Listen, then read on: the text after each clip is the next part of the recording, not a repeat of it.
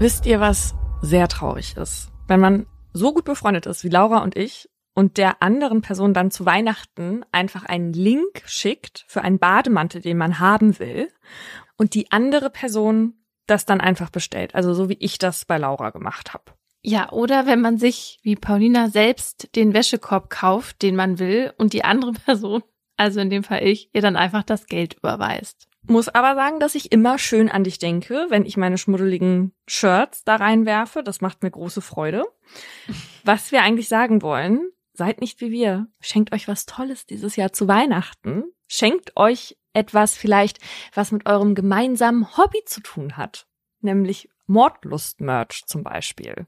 Wo wir zufälligerweise heute eine neue Kollektion gedroppt haben mit Sachen, die sehr gut unter den Weihnachtsbaum passen.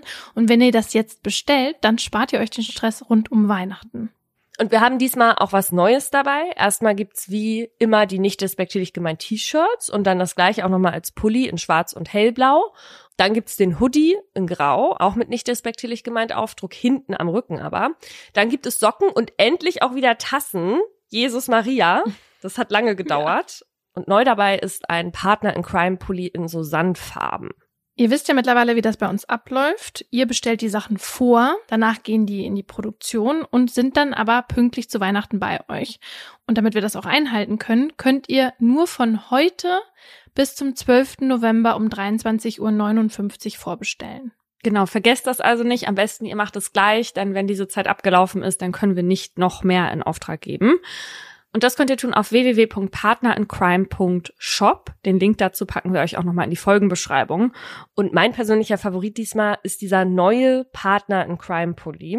Und obwohl die ja eh größer ausfallen bei Unisex, trage ich den am liebsten in XL. Also zu Hause trage ich wirklich nur noch das, wenn niemand zuguckt. Und mein Lieblingsteil ist und bleibt der hellblaue, nicht respektierlich gemeint Pulli, den ich auch zu Hause gefühlt nonstop anhabe, auch in externen Calls bei der Arbeit, obwohl ich eigentlich Leute ganz, ganz schlimm finde, die ihren eigenen Merch tragen und das eigentlich auch total uncool finde. Nein. Hä, wieso, wenn wir das nicht tragen, wer denn dann sonst? Also wenn wir nicht, nee, Laura, Nee, aber wenn du jetzt eine Band siehst und die Person von der Band hat den eigenen Merch an, also das finde ich uncool. Nee, ich finde, das spricht dann für das Material und darf, also nee, da gehe ich wirklich überhaupt nicht mit. Vor allem auch deshalb, weil ich diese Mordlustsocken einfach nonstop anziehe. Also wie gesagt, bestellt bis zum 12. November vor und dann habt ihr das ideale Weihnachtsgeschenk. Und jetzt geht's los mit der Folge und einem Oberthema, bei welchem wir mal ganz genau auf die Ermittlungsarbeit der Polizei schauen. Werbung. Paulina, wie viel hast du heute schon getrunken? Ja, das ist gut, dass du fragst. Denn mir ist aufgefallen, ich bin ja im Winter, so genau wie du, eine viel Teetrinkerin. Und jetzt wird es warm und ich trinke jetzt mm. schon nicht mehr so gerne Tee und mir fällt jetzt gerade diese Übergangsphase schwer auf Sommergetränke umzusteigen, die nicht zuckerhaltig sind. Ja. Da habe ich nämlich gerade eine Vorliebe für, leider. Ich sehe nämlich auf Paulinas Schreibtisch jetzt nicht mehr so viele Gläser, Schrägstrich Tassen wie sonst, weil eigentlich muss man sich um Paulinas Flüssigkeitsaufnahme keine Sorgen machen, ne? Vor allem nicht am Wochenende. genau. Und bei einer Aufnahme ist eigentlich immer auf jeden Fall ja ein großes Wasserglas, dann Kaffee und der kann mhm. eben dann warm oder kalt sein und eben Tee, aber jetzt ist es eben um einen Behälter dann jetzt schon auch weniger geworden. Ja. Mhm. Aber ich finde es ja schon bemerkenswert, dass du, also Paulina, das müsst ihr wissen, wenn sie durch ihre Wohnung spaziert, hat sie eigentlich immer dieses große Wasserglas dabei. Also egal, wo du hingehst, wenn du dich jetzt äh, im Badezimmer fertig machst oder so, das Wasserglas kommt mit. Oder ans Bett auch. Weil ich immer Durst habe, ja. Ja. Mhm, schon. Das ist wirklich gut, weil bei mir ist das oft so, dass ich es vergesse. Wenn es dann nicht direkt neben mir steht, dann vergesse ich und dann bin ich auch zu faul, um nach unten zu gehen und mir ja. dann Wasser zu holen. Aber das ist bei dir ja nicht so. Du bist einfach zu durstig. Und deswegen bin ich auch ehrlich gesagt wirklich froh, dass sich er ab, ich weiß gar nicht, wann das war, aber es ist schon länger her, damals bei uns hier quasi gemeldet hat und eine Werbung gebucht hat und wir das ja dann testen konnten, weil ehrlicherweise hätte ich mir das, glaube ich, sonst nicht gekauft. Aber was er ab wirklich bei mir geändert hat, ist, dass ich jetzt mehr Wasser trinke. Ja, und zwar zum einen ja, weil es so wirkt, als hätte das Wasser Geschmack was ja eigentlich gar nicht so ist. Hm. Aber auch, weil man mit der Flasche so gut trinken kann. Ja, für mich ist das die beste Erfindung, seit es Trinkflaschen gibt, weil aus der Air Up trinkt man wie aus so einem großen Strohhalm.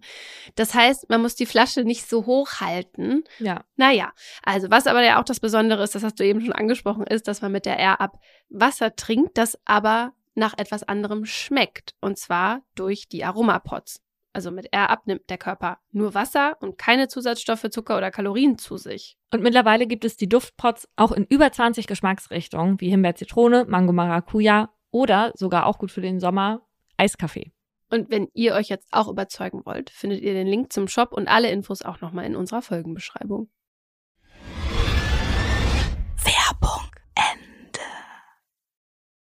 Und damit herzlich willkommen zu Mordlust, einem Podcast der Partner in Crime. Wir reden über wahre Verbrechen und ihre Hintergründe. Mein Name ist Paulina Kraser. Und ich bin Laura Wohlers.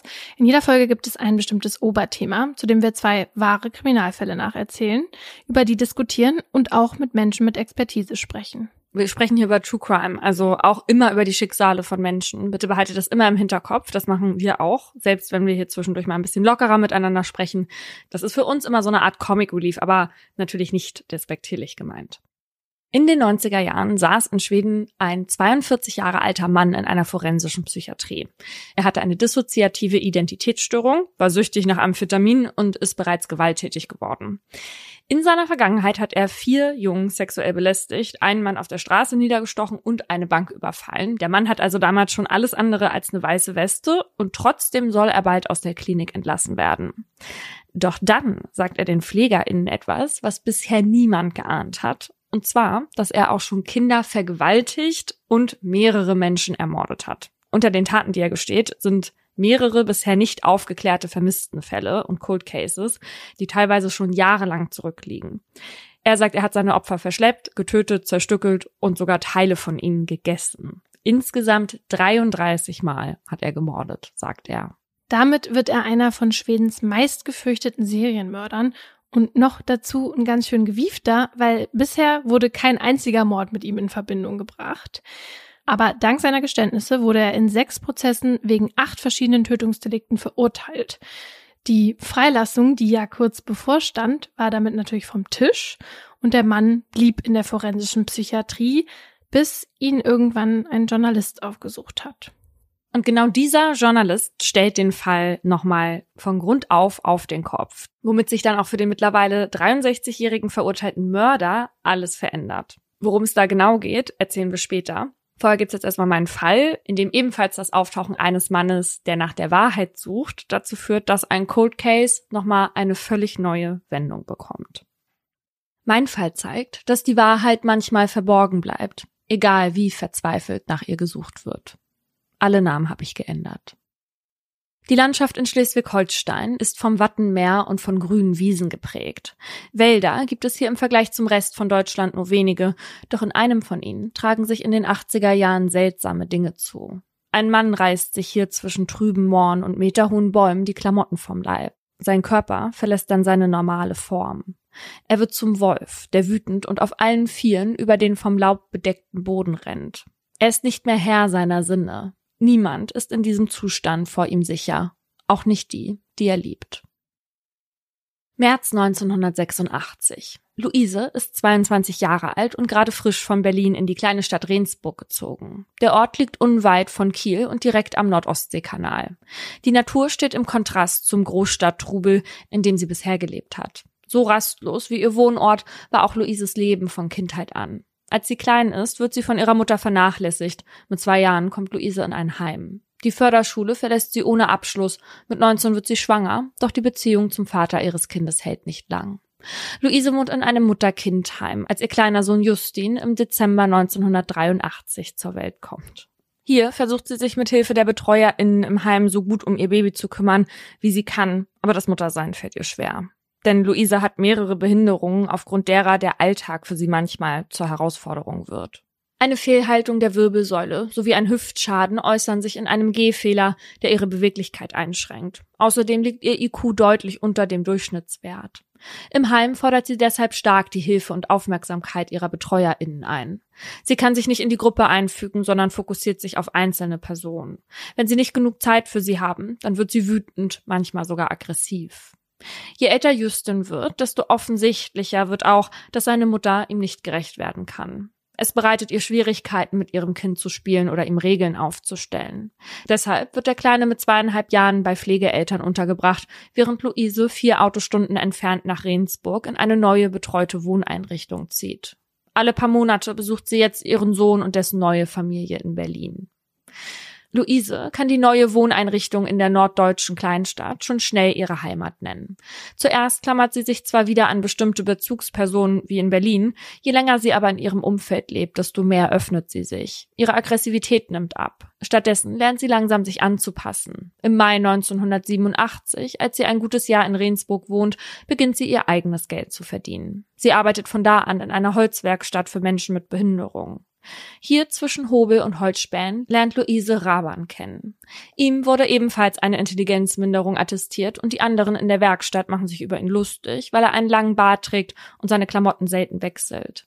Luise findet ihn aber toll. Er ist ein Jahr älter und belesen. Bei der Arbeit kommen die beiden ins Gespräch. Bei Treffen in der Freizeit lernen sie sich besser kennen und bald darauf werden sie ein Paar. Raban wohnt mit seinem Vater und seinem Bruder in einem großen Haus mit Hof, in das er Luise ab und zu einlädt. Sie unternehmen aber auch viel in der Natur. Fahrradtouren über die Felder, Spaziergänge durch den Wald. Oft haben sie Sex im Freien. Luise findet Raban gut, nur lässt sie das wieder in ihre alten Muster zurückkehren. Sie klammert, will die ganze Zeit bei ihm sein, was Raban nervt. Oft kommt es deshalb zum Streit. Kurze Zeit später folgt die Versöhnung. Ein Jahr lang ist die Beziehung von einem ständigen Hin und Her geprägt. Eigentlich ist sich Luise aber sicher, dass sie nur mit Raban ihre Zukunft verbringen will. Sie hat sogar einen Plan, den sie ihm vorschlägt. Sie möchte, dass er seinen Vater ins Pflegeheim schickt und Raban dann den Hof, auf dem er jetzt lebt, übernimmt. Dann könne sie mit ihrem Sohn Justin, den sie aus der Pflegefamilie holen will, bei ihm einziehen, wie eine richtige kleine Familie. Doch Raban denkt gar nicht daran, seinen Vater aus dem Haus zu werfen. Er findet den Vorschlag, den Luise ihm da unterbreitet, unmöglich. Außerdem möchte er gar nicht mit ihr zusammenziehen, sondern die Beziehung beenden. Und diesmal endgültig. Für Luise bricht eine Welt zusammen. Sie braucht seine Aufmerksamkeit und seine Nähe. Die sucht sie deshalb auf der gemeinsamen Arbeitsstelle nun noch mehr als zuvor. Doch ihr Drängen bewirkt das Gegenteil. Er ist so genervt davon, dass Luise ihm hinterherläuft, dass er sich im Juni 1989, gute zwei Jahre nachdem sie sich in der Werkstatt kennengelernt haben, auf eigenen Wunsch in einen anderen Bereich versetzen lässt. Oha. Eigentlich ein klarer Schlussstrich, nur bleibt er in seiner Entscheidung nicht konsequent. Ab und zu hat Luise mit ihren Versuchen, ihren Ex-Freund zurückzugewinnen, noch Erfolg. Dann treffen sich die zwei und haben auch Sex. Am 7. Juli 89 ist es heiß im Norden Deutschlands. Es ist Freitag und Luise steht ein sonniges Wochenende bevor, als sie von der Arbeit nach Hause kommt. Am morgigen Samstag will sie zu ihrem Sohn Justin nach Berlin fahren, der mittlerweile sechs Jahre alt ist. Der heutige Sommerabend gehört aber nur ihr und sie möchte ihn nicht zu Hause verbringen. Stattdessen packt sie ihren Badeanzug, ein Handtuch, Sonnencreme und etwas zu trinken in ihre Umhängetasche und gibt ihren BetreuerInnen Bescheid, dass sie ins Freibad radle und spätestens gegen 22 Uhr zurück sei. Dann schmeißt sie sich die Tasche über die Schulter und fährt davon.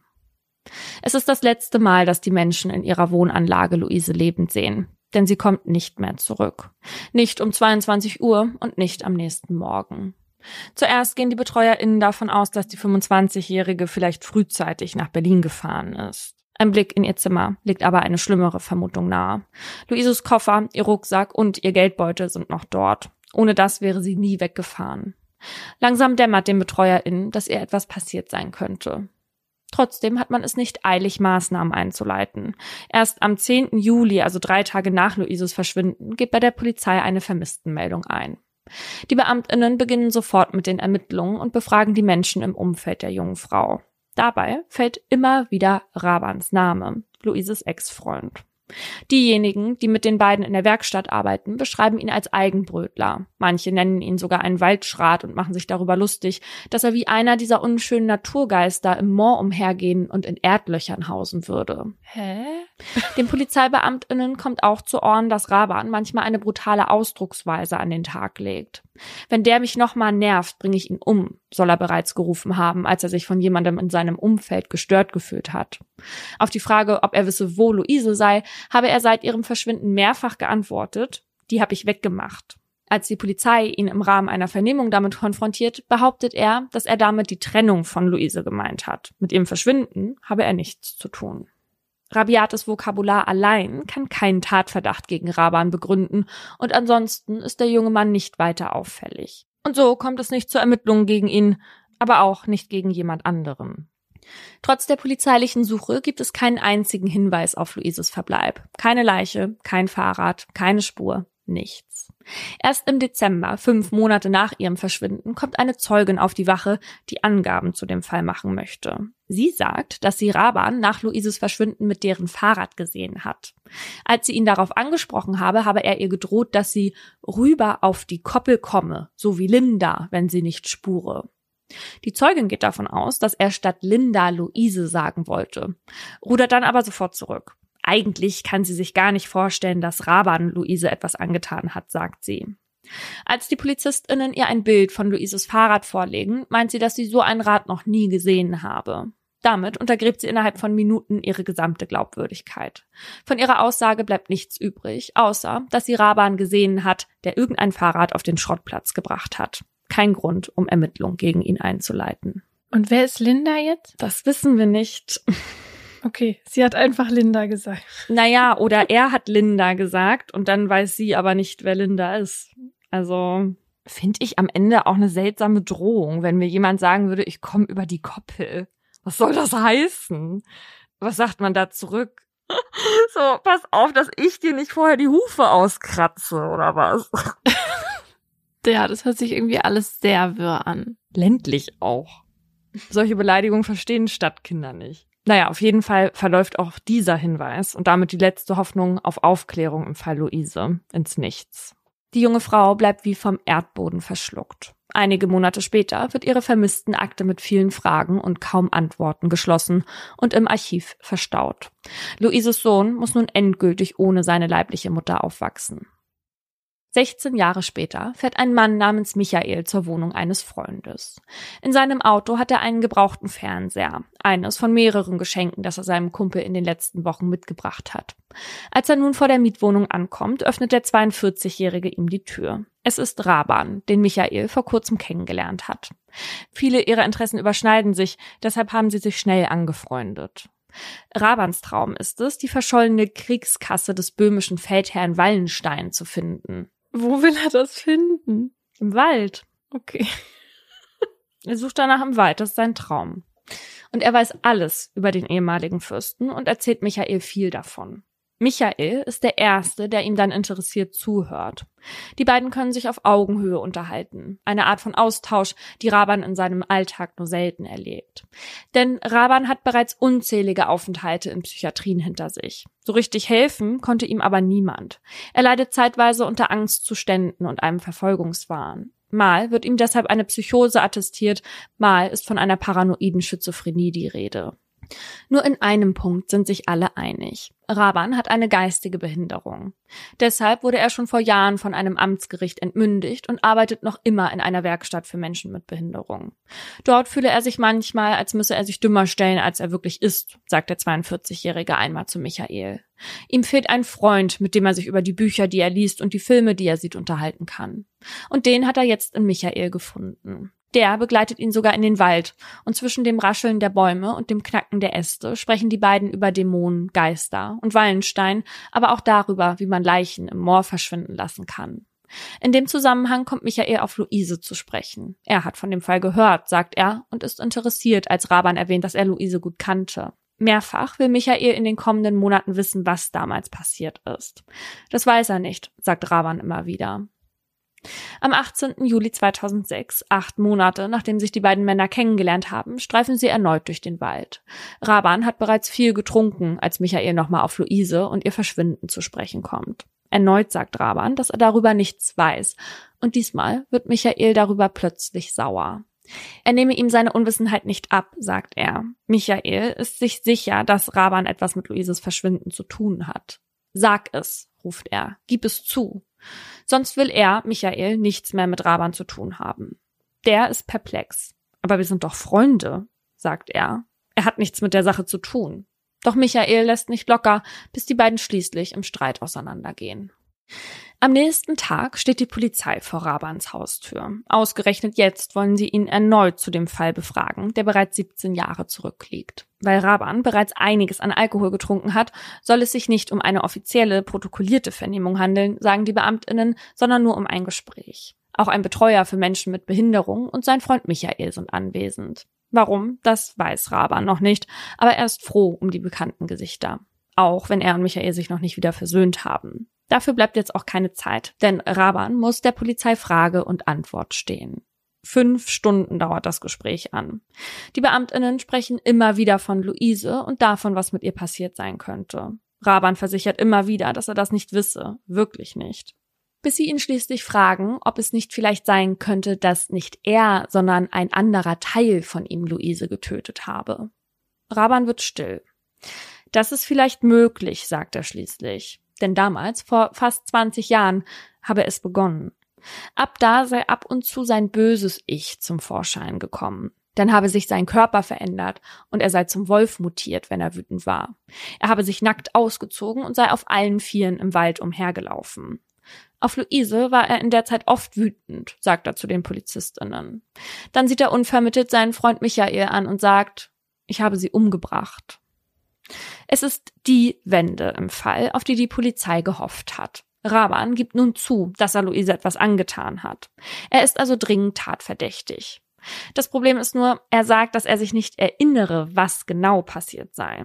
Die Ermittelnden wollen ihm auf die Sprünge helfen. Sie fahren mit ihm in den Wald, in dem er nach eigener Aussage zum Wolf geworden ist. Der Todeswald, wie er ihn nennt. Und tatsächlich, plötzlich dreht er sich zu ihnen um und sagt, dass der Wolf ihm gerade mitgeteilt habe, wo er Luise getötet hat. Raban geht voraus und führt die Beamtinnen in einen Abschnitt des Waldes nahe einer Bundesstraße. Hier soll es passiert sein, sagt Raban und beginnt zu erzählen. An dem sonnigen Freitag im Juli 1989 kommt Luise mit ihrem bronzefarbenen Damenrad bei ihm an. Sie will noch einmal mit ihm reden, ihn zurückgewinnen. Raban hat zwar kein Interesse daran, ihre Beziehung aufzuwärmen, trotzdem lässt er sich auf ein Gespräch ein. Die beiden gehen in den Wald. Luise sagt ihm, dass sie noch immer an eine gemeinsame Zukunft glaubt. Sie will mit ihrem Sohn bei ihm einziehen, auch wenn sein Vater dort wohnen bleibt. Unter der Buche im Wald wollen Raban und Luise schließlich miteinander schlafen. Sie zieht sich aus und dreht sich um, während er von hinten in sie eindringt. Körperlich sind sie sich nun wieder ganz nah. Emotional ist Raban aber meilenweit von Luise entfernt. Er ist immer noch wütend auf sie. So wütend, dass der Wolf übernimmt. Der rollt während des Geschlechtsverkehrs einige Münzen in ein Halstuch und legt es Luise, die ihm noch immer den Rücken zugewendet hat, von hinten um den Hals. Dann zieht er fest zu, bis die junge Frau verzweifelt nach Luft schnappt. Anschließend legt er seine Hände um Luises Kopf und bricht ihr das Genick. Oh Gott. Ihr Körper fällt schlaff auf den Waldboden. Luise ist tot. Der Wolf hat sie umgebracht. Um seine Tat zu verstecken, schleppt er ihre Leiche zu einer alten Buche am Waldrand. Dort gräbt er mit seinen eigenen Händen eine tiefe Kuhle, in der Luise jahrelang verschwindet. Erst einige Jahre später, als der Wolf ein weiteres Mal von ihm Besitz ergreift, kommt Raban zurück, um die Knochen auszugraben. Er breitet ihr Skelett auf einem Baumstumpf aus und zertrümmert es mit einem Stein zu kleinen Scherben, die er anschließend in Schutthaufen und Containern auf dem Gelände eines nahegelegenen Kieswerks verteilt. Nur zwei künstliche Hüftgelenke aus Metall bleiben übrig. Die habe er gesondert entsorgt, gesteht Raban den Beamtinnen. Das Fahrrad bringt er ebenfalls auf den Schrottplatz. Im Sommer 89 kommt der 26-Jährige mit dem grausamen Verbrechen davon. Jetzt, 17 Jahre später, klicken die Handschellen um Rabans Handgelenke. Und seine Verhaftung verbuchen nicht nur die PolizistInnen in Uniform als Ermittlungserfolg, sondern allen voran auch Michael. Denn er ist Teil eines Plans, der lange anberaumt war. Rückblick ins Jahr zuvor. Bei Routineuntersuchungen fällt den BeamtInnen auf dem Weg erneut die vermissten Akte von Luise in die Hände. Beim Durchsehen bleiben sie an der Aussage der Zeugin hängen, die damals angab, Raban mit Luises Rat gesehen zu haben. Die Beamtinnen wollen jetzt, 16 Jahre später, noch einmal mit ihr sprechen. Vielleicht kann sie ihnen ja doch weiterhelfen. Und tatsächlich, die Frau ist sich in der Zwischenzeit sicher, dass sie Raban und Luise am Tag ihres Verschwindens vor dem Haus von Raban gesehen hat. Dort hätten sie ihre Räder im Fahrradschuppen abgestellt. Sie erinnert sich vor allem an das breite Lachen, das Luise auf den Lippen hatte. Später habe sie Raban dabei beobachtet, wie er Luises Fahrrad auf den angrenzenden Schrottplatz gebracht hat. Aufgrund der neuen Erkenntnisse nimmt die Polizei die Ermittlungen wieder auf. Doch statt Raban erneut zu vernehmen, greifen die Beamtinnen zu einer weniger offensichtlichen Methode. Ein verdeckter Ermittler mit dem Decknamen Michael soll sich mit Raban anfreunden. Man hofft, dass der Mann nicht nur Rabans Vertrauen gewinnen, sondern ihm auch die Wahrheit über Luises Verschwinden entlocken kann. Im November 2005 kommt Michael Raban deshalb auf seiner Arbeitsstelle näher. Aus den Polizeiakten weiß er, welche Interessen Raban hat und wie er ihn für sich begeistern kann. Darüber hinaus bringt er ihm Geschenke wie Bücher oder einen gebrauchten Fernseher mit. So dauert es nicht lange, bis sich Raban seinem vermeintlichen neuen Freund öffnet und ihn ins Herz schließt. Jetzt, acht Monate später, hat sich die Mühe ausgezahlt. Die Polizei hat das Geständnis des Tatverdächtigen in der Tasche und Michael kann seine Tarnung aufgeben. Als Raban erfährt, was der eigentliche Grund für Michaels Interesse an ihm war, ist er tief enttäuscht. Er hat nicht nur seine Freiheit, sondern auch den einzigen Freund verloren, den er je hatte. Im November 2009, mehr als drei Jahre nach seinem Geständnis, wird Raban in einen Saal des Landgerichts Kiel geführt. Als er auf der Anklagebank neben seinem Verteidiger Platz nimmt, trägt er sein Haar kurz und unter seinem blau-grauen Pullover schaut ein karierter Hemdkragen hervor. Dem 46-Jährigen wird heimtückischer Mord vorgeworfen. Ihm das Verbrechen nachzuweisen dürfte ein leichtes sein. Schließlich hat Raban selbst umfassend gestanden. Und zwar nicht nur vor der Polizei, sondern auch vor dem psychiatrischen Sachverständigen, mit dem er stundenlang gesprochen hat. Der Experte sollte in erster Linie Rabans Schuldfähigkeit untersuchen. Schließlich wurden Ermittlungsverfahren gegen ihn in der Vergangenheit aufgrund seiner Intelligenzminderung häufig eingestellt. Die Diagnose, die der Gutachter nun vor Gericht erläutert, kommt daher für alle Anwesenden überraschend. Der Sachverständige attestiert dem Angeklagten einen Intelligenzquotienten von 100. Damit ist Raban nicht weniger intelligent als der Durchschnitt und die geistige Behinderung, die ihm jahrelang aufgrund seines vermeintlich niedrigen IQs zugeschrieben wurde, eine völlige Fehleinschätzung. Raban kann schnell denken, ist eloquent und hat ein gutes Gedächtnis, sagt der Experte. Doch das ist noch nicht alles. Auch im Hinblick auf die attestierten Persönlichkeitsstörungen, die Raban haben soll, ist der Gutachter skeptisch. Die früheren Diagnosen kämen aus einer Zeit, in der mentale Krankheiten häufig vorschnell beurteilt und dann nie wieder hinterfragt worden waren, sagt der Gutachter vor Gericht. Er attestiert Raban weder eine Psychose noch eine Schizophrenie, sondern eine ausgeprägte Borderline-Störung mit gelegentlichen psychotischen Entgleisungen.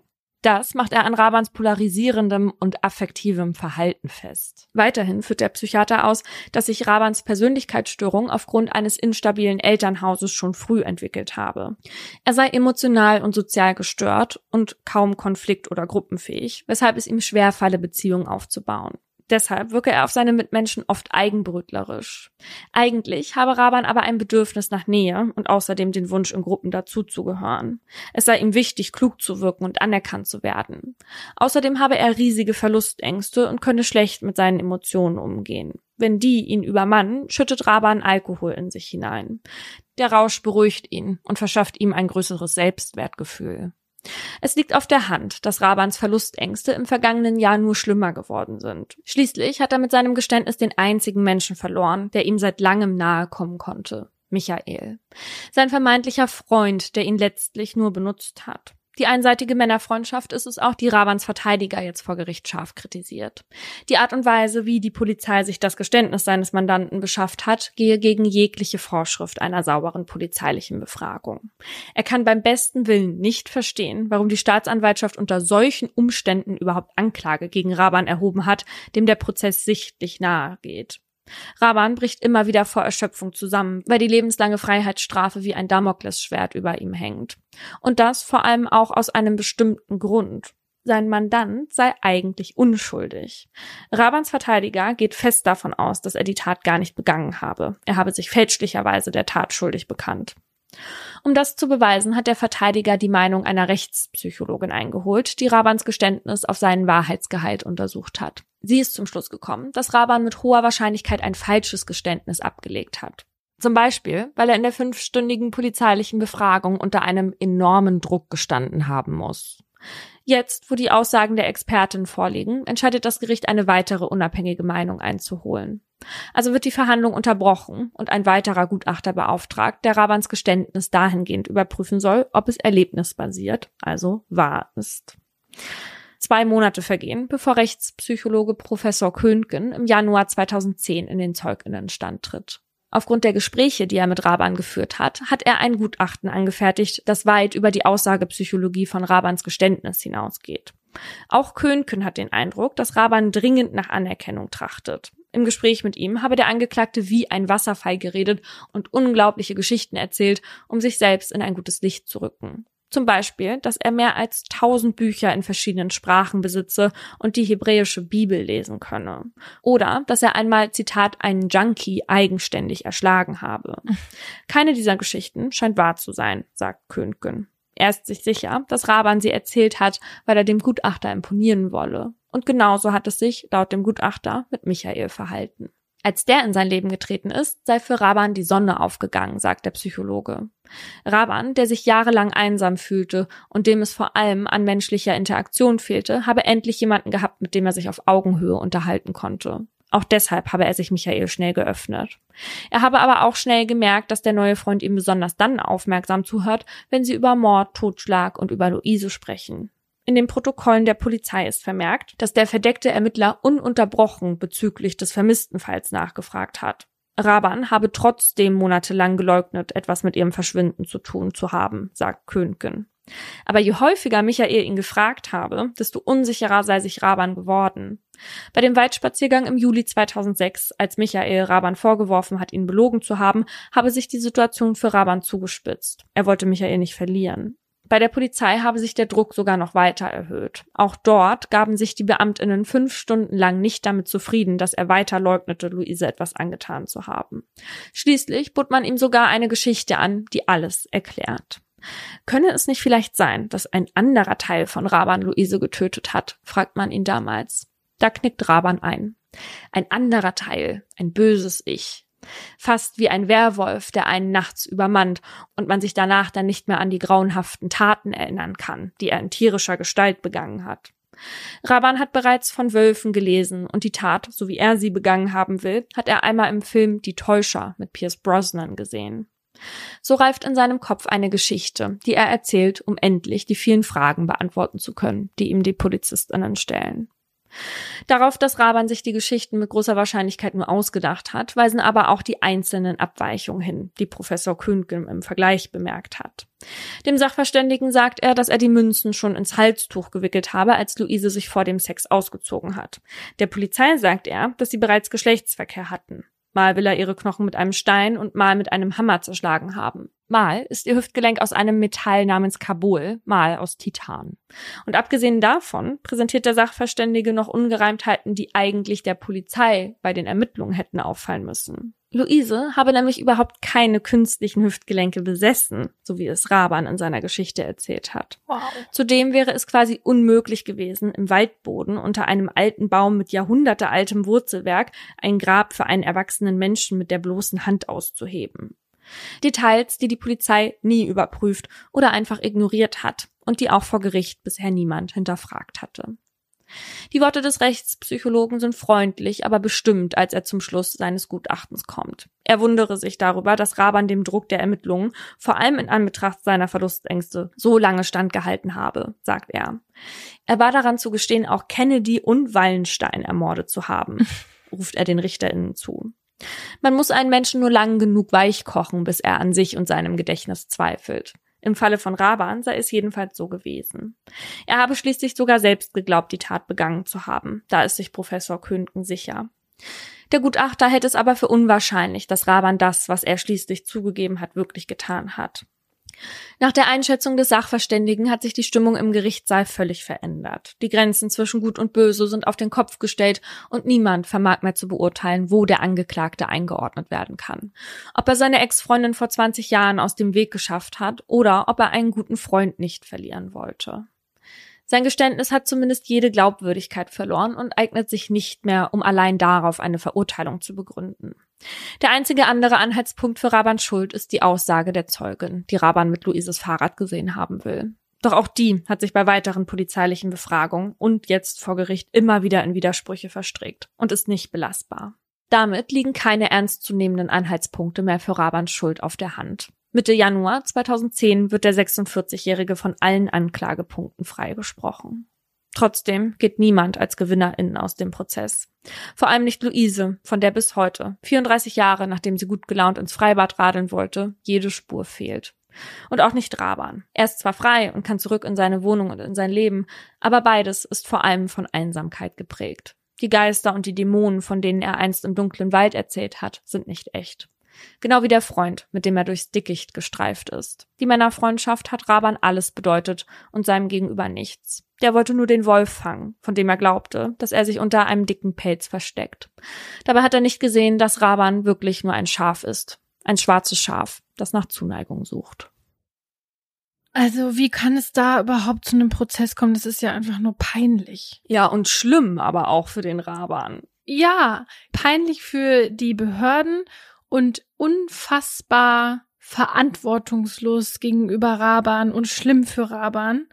Und ich muss auch sagen, dieser Michael, dieser Freund, der sich da so in das Leben reingezeckt hat, wir hatten das ja auch schon mal im Podcast, äh, da haben wir ja schon über verdeckte ErmittlerInnen gesprochen, aber irgendwie fand ich das jetzt in dem Fall irgendwie besonders perfide, weil es halt auch so wenig Anhaltspunkte gab, überhaupt zu so einer Methode zu greifen, die so sehr in das Leben von einer Person eingreift. Ja, total. Wobei man verdeckte ErmittlerInnen ja gerade bei solchen Delikten halt wie Mord eben einsetzen kann, wenn halt entweder Wiederholungsgefahr besteht oder die Tat von besonderer Bedeutung ist und die den Einsatz dann eben gebietet.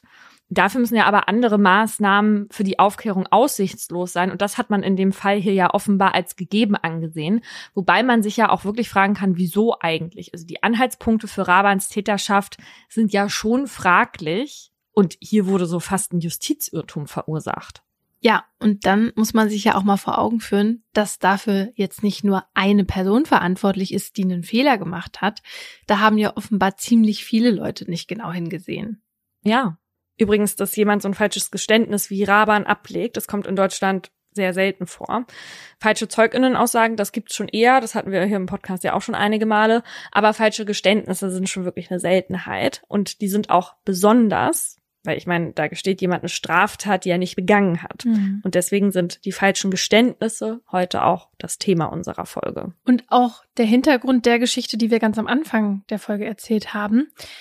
Der Mann, der da gestanden hat, mehrere Menschen getötet zu haben, der heißt Sture Bergwall. Und als ein Journalist den Mann 16 Jahre nach den Geständnissen in der forensischen Psychiatrie aufgesucht hat, gab Bergwall zu, dass er die 33 gestandenen Morde in Wirklichkeit gar nicht begangen hat. Und dass er sich das alles nur ausgedacht hat, weil er endlich mal jemand sein wollte in der Welt. Mit diesen Geständnissen hat er das nämlich auch dann schnell gemerkt, also dass man ihm jetzt als Mörder viel mehr Aufmerksamkeit schenkt, also nicht nur von der Presse, sondern auch in der Klinik, wo er dann mehr Gesprächstherapien bekommen hat, auch mehr Medikamente bekam, mit denen er dann wiederum seine Drogensucht stillen konnte. Das Wissen über die Taten, die er halt gestanden hat, hatte der aus Büchern und Zeitungen. Und dass der darüber hinaus gar kein Täterwissen hatte, das ist auch in dem Fall offenbar niemandem aufgefallen, weil man hatte ihn dann ja auch in acht Fällen nur aufgrund seiner Geständnisse verurteilt. Also es gab da keine DNA-Spuren, keine Zeuginnen, keine Tatwaffen, nichts. Er war es ja auch nicht. Ähm, und als der Journalist das alles dann 2013 aufgedeckt hat, ist das natürlich auch da ein riesiger Justizskandal in Schweden geworden. Mhm. Und ein Jahr später wurde Bergwall dann auch in allen Fällen freigesprochen. Ja, nun hat der halt ja freiwillig gestanden, ne, weil mhm. er eben diese Anerkennung wollte. Im Fall von Raban war das aber anders. Bei ihm ging der Aussage psychologische Gutachter ja davon aus, dass er ein internalisiertes falsches Geständnis abgelegt hat. Was das ist und wie das zustande kommt, darum geht's jetzt in meinem Aha. Von einem internalisierten falschen Geständnis spricht man, wenn Beschuldigte selbst davon überzeugt sind, dass sie eine Tat, die ihnen vorgeworfen wird, begangen haben. Es gibt verschiedene Untersuchungen dafür, welche Faktoren das Risiko für so ein internalisiertes Geständnis erhöhen. Forschende haben bereits 1996 festgestellt, dass Verdächtige dafür anfällig sind, die sich nicht klar an den Zeitpunkt der Tat erinnern können oder ihrer Erinnerung nicht vertrauen. Zum Beispiel, weil sie betrunken waren oder auf Drogen. Und wenn dann noch unwahre Aussagen von ZeugInnen vorliegen, dann erhöht das zusammen eben das Risiko für so ein Geständnis enorm. Bei Raban kam ja auch beides zusammen, also wegen seiner Alkoholsucht und seiner psychischen Probleme, zu denen ja auch Wahngedanken gehörten, war halt manchmal nicht Herr seiner Sinne. Und dann kam ja auch noch diese unglaubwürdige Zeugin dazu, mit dem, die das mit dem Fahrrad da erzählt hat, ja. Für die Ermittelnden war dann klar, ah ja, wir haben hier einen dringenden Tatverdacht. Raban auf der anderen Seite konnte nur schwammige Antworten geben, weil er total verunsichert war. Und zwar einmal von den Fragen der Polizei, aber auch, weil er ein eigenes Misstrauen seinem Gedächtnis gegenüber hatte. Renate Vollbert, Professorin für Rechtspsychologie an der Psychologischen Hochschule in Berlin, hat im Fall von Raban dieses aussagepsychologische Gutachten für seine Verteidigung geschrieben und uns im Interview erklärt, welche Dynamik sich in so einer Befragung entwickeln kann. Wenn jetzt äh, jemand vernommen wird und äh, die Polizei sagt der Person, dass es klare Spuren gibt, die dafür sprechen, dass diese Person der Täter ist, und das muss kein falscher Vorhalt sein, sondern es kann auch ein richtiger Vorhalt sein, dass Spuren äh, dafür sprechen, dass die Person der Täter ist, dann kann das dazu führen, dass diese Person denkt, kann das vielleicht sein? Kann das sein, dass ich das gewesen bin?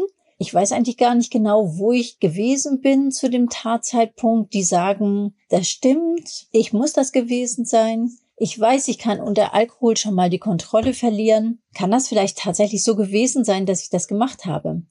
Und wenn dann sehr viel gefragt wird und auch Dinge vorgehalten werden, dann fängt man ja auch an, sich diese Situation vorzustellen. Und dann kann es sein, dass im Laufe von langer und wiederholter Befragung auch Vorstellungen im Kopf entstehen, die dann wie eine Erinnerung wahrgenommen werden. Laut unserer Expertin legen sich diejenigen nach und nach eine Erklärung im Kopf zurecht, warum sie sich an so ein relevantes Ereignis wie ein Mord oder einen Totschlag halt nicht erinnern können. Und im Fall von Raban kam diese Erklärung ja sogar von der Polizei, die ihn dann gefragt hat, ob er sich vielleicht einfach nicht erinnern könnte, weil ein anderer Teil von ihm Luise umgebracht hat. Also auf so eine Idee muss man ja. auch erstmal kommen, ne? Also das ist ja so so ausgedacht einfach. Ja. Und da war das für Raban dann halt ein leichtes zu sagen, ja, weil dieser andere Teil, den musste er ja nicht mal als sich selbst anerkennen, ne, sondern einfach sagen, das ist das Fremde in mir. Laut Renate Vollbert folgt dann in ähnlichen Fällen wie dem von Raban meist zunächst ein zurückhaltendes Schuldeingeständnis, also so nach dem Motto, ja, kann schon sein, dass ich es war, aber nach und nach legen sich die Verdächtigen dann auch eine richtig detaillierte Tatbeschreibung zurecht, von der sie selbst überzeugt sind, dass es so gewesen sein könnte. Und dann eben so gestehen. Und das ist ein internalisiertes, falsches Geständnis. Ich will noch mal zurück zu dem Punkt, dass manche Menschen ihrem Gedächtnis weniger vertrauen als andere und dass sie deshalb anfälliger dafür sind, falsche Geständnisse abzulegen. Ich bin während der Recherche jetzt mal wieder auf einen Test gestoßen, der auch von RechtspsychologInnen genutzt wird, um so grob festzustellen, wie sehr jemand seinem eigenen Gedächtnis traut oder eben nicht. Mhm. Der Test, der besteht eigentlich aus 18 einzelnen Fragen. Die stelle ich dir jetzt natürlich nicht alle. Aber nur, damit du mal so grob dein Gedächtnis einschätzen kannst. Man kann die Aussagen auf einer Skala von minus vier bis vier bewerten. Also minus vier heißt nicht vorhanden, vier bedeutet perfekt. Mhm. Wie schätzt du deine Fähigkeit ein, dich an Namen und Gesichter von Menschen zu erinnern? Ja, also bei meinem Siebhirn wissen wir eh, wie dieser Test ausgehen wird. Aber Namen und Gesichter ist auf jeden Fall irgendwas bei minus drei, würde ich sagen. Und Dinge, die du, ähm, die du liest oder im Fernsehen siehst, wie erinnerst du dich daran? Minus drei. Also wirklich so schlecht, ja. Ja, zumindest würde ich das so sagen, weil ich ja ganz viele Filme immer noch mal gucken kann und dann darüber überrascht bin, wie das Ende ist, weißt du? Deswegen auch eher schlecht. Hm. Ja, also ich habe gedacht, es ist ja eh immer blöd, sich selbst einzuschätzen. Ne? Deswegen habe ich jetzt noch mal einen Test vorbereitet, der speziell auf dich zugeschneidert ist, ja. um dann zu sehen, wie du da wirklich abschneidest. Ja. Okay. Also, was war der Inhalt des letzten seltsamen Videos, das du mir auf Instagram zugeschickt hast? Das weiß ich nicht mehr. Wann war denn das? Ist das lange her? hm, eine Woche oder so vielleicht. Kannst du mir einen Tipp geben? So ein, ein Dings, vielleicht fällt es mir dann ein. Es ging um eine Frau, die was Komisches macht. Ja, ich weiß es. Soll ich es jetzt sagen? Nein, oder? Ja, doch, wäre schon gut, klar. Also, ich denke, es war Kathi Hummels, die in einem Müllcontainer saß oder darauf rumgetrampelt hat, was in dem Müllcontainer Ja, war? genau, richtig. Mhm. Ein Bild, was man eigentlich nicht so schnell wieder vergessen sollte. Nee, aber was hat die da eigentlich gemacht in der Mülltonne? Ich glaube, die, also weiß ich nicht, aber ich glaube, sie hat Pappe so nach unten gedrückt mit ihrem Gewicht. Ah, okay. Naja, egal, du kriegst jetzt aber nur einen halben Punkt, weil du Hilfe hattest. Welches Nachrichtenmagazin habe ich abonniert, was zu Hause in mehreren Ausgaben alle Oberflächen schmückt, weil ich immer noch einen Artikel daraus lesen will? Spiegel. Okay. Was hat dein Elite-Partner am Montagabend zu Abend gegessen? Montagabend. Ähm, ich weiß es. Burger. Richtig. Hey, ich bin gar nicht so schlecht, wie ich mich eingeschätzt habe. Das freut mich jetzt voll.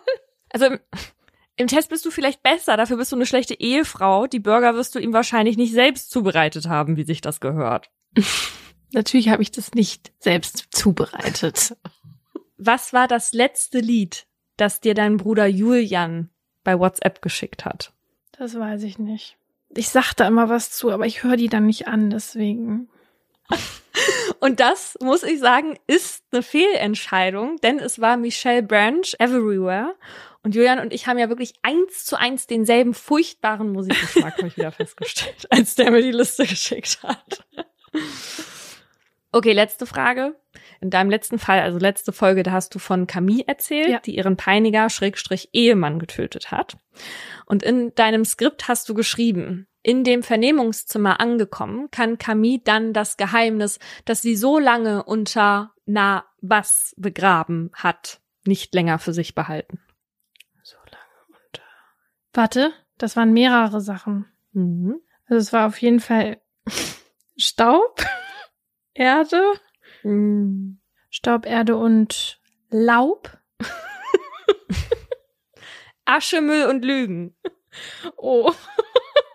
Fast. Naja, ich glaube, das Gute ist, dass du kein Alkohol trinkst, sonst nichts konsumierst und auch generell eher so alle Sinne beisammen hast. Das heißt, dein schlechtes Gedächtnis allein wird nicht reichen, um dir eine Tat einzureden, vermutlich. Naja, ich gehöre aber auch nicht zu den Personengruppen, die eher anfällig für falsche Geständnisse sind. Und das sind junge Menschen, also Personen unter 18, Menschen mit Intelligenzminderung und Menschen mit psychischen Störungen. Also ihnen fällt besonders schwer, dem Druck in polizeilichen Befragungen standzuhalten, die ja manchmal, wie wir jetzt auch gesehen haben, stundenlang gehen können und echt anstrengend sind. Und das hat man auch am Fall Peggy Knobloch gesehen. Den haben wir in Folge 15 schon mal besprochen.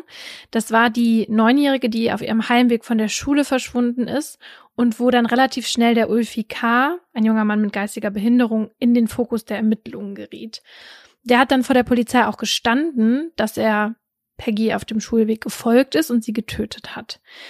Und als er das Geständnis abgelegt hat, war aber kein Anwalt da oder eine Anwältin und die Befragung wurde auch nicht aufgezeichnet, so dass man nicht nachvollziehen konnte, was da genau abgelaufen ist. Als Ulfi dann danach aber einen Anwalt hatte, hat er sein Geständnis auch wieder zurückgezogen. Laut seinem Verteidiger hatte sein Mandant das nämlich nur abgelegt, weil die PolizistInnen ihn stark unter Druck gesetzt haben. Und zwar sollen sie gesagt haben, dass Ulfi ins Gefängnis komme, wenn er lügt. Und davor hatte er eben Angst. Und wenn er aber zugeben würde, dass er es war, dann würde er in Anführungszeichen nur in die Forensik kommen, wo er psychisch behandelt werde. Und ein Ermittler soll sogar gesagt haben, dass er nicht mehr sein Freund ist, wenn er nicht gesteht. Ja, und trotzdem wurde dem 23-Jährigen, der geistig auf einem Stand von einem Kind war, der Prozess gemacht und er auch zu einer lebenslangen Haftstrafe verurteilt. Das Gericht ordnete dann die Unterbringung in einer psychiatrischen Anstalt an, obwohl er ein Alibi hatte, es keine Leiche gab oder forensische Beweise und der das Geständnis ja sogar zurückgezogen hatte. Erst zehn Jahre nach seiner Verurteilung wurde Ulfi dann in dem Wiederaufnahmeverfahren freigesprochen.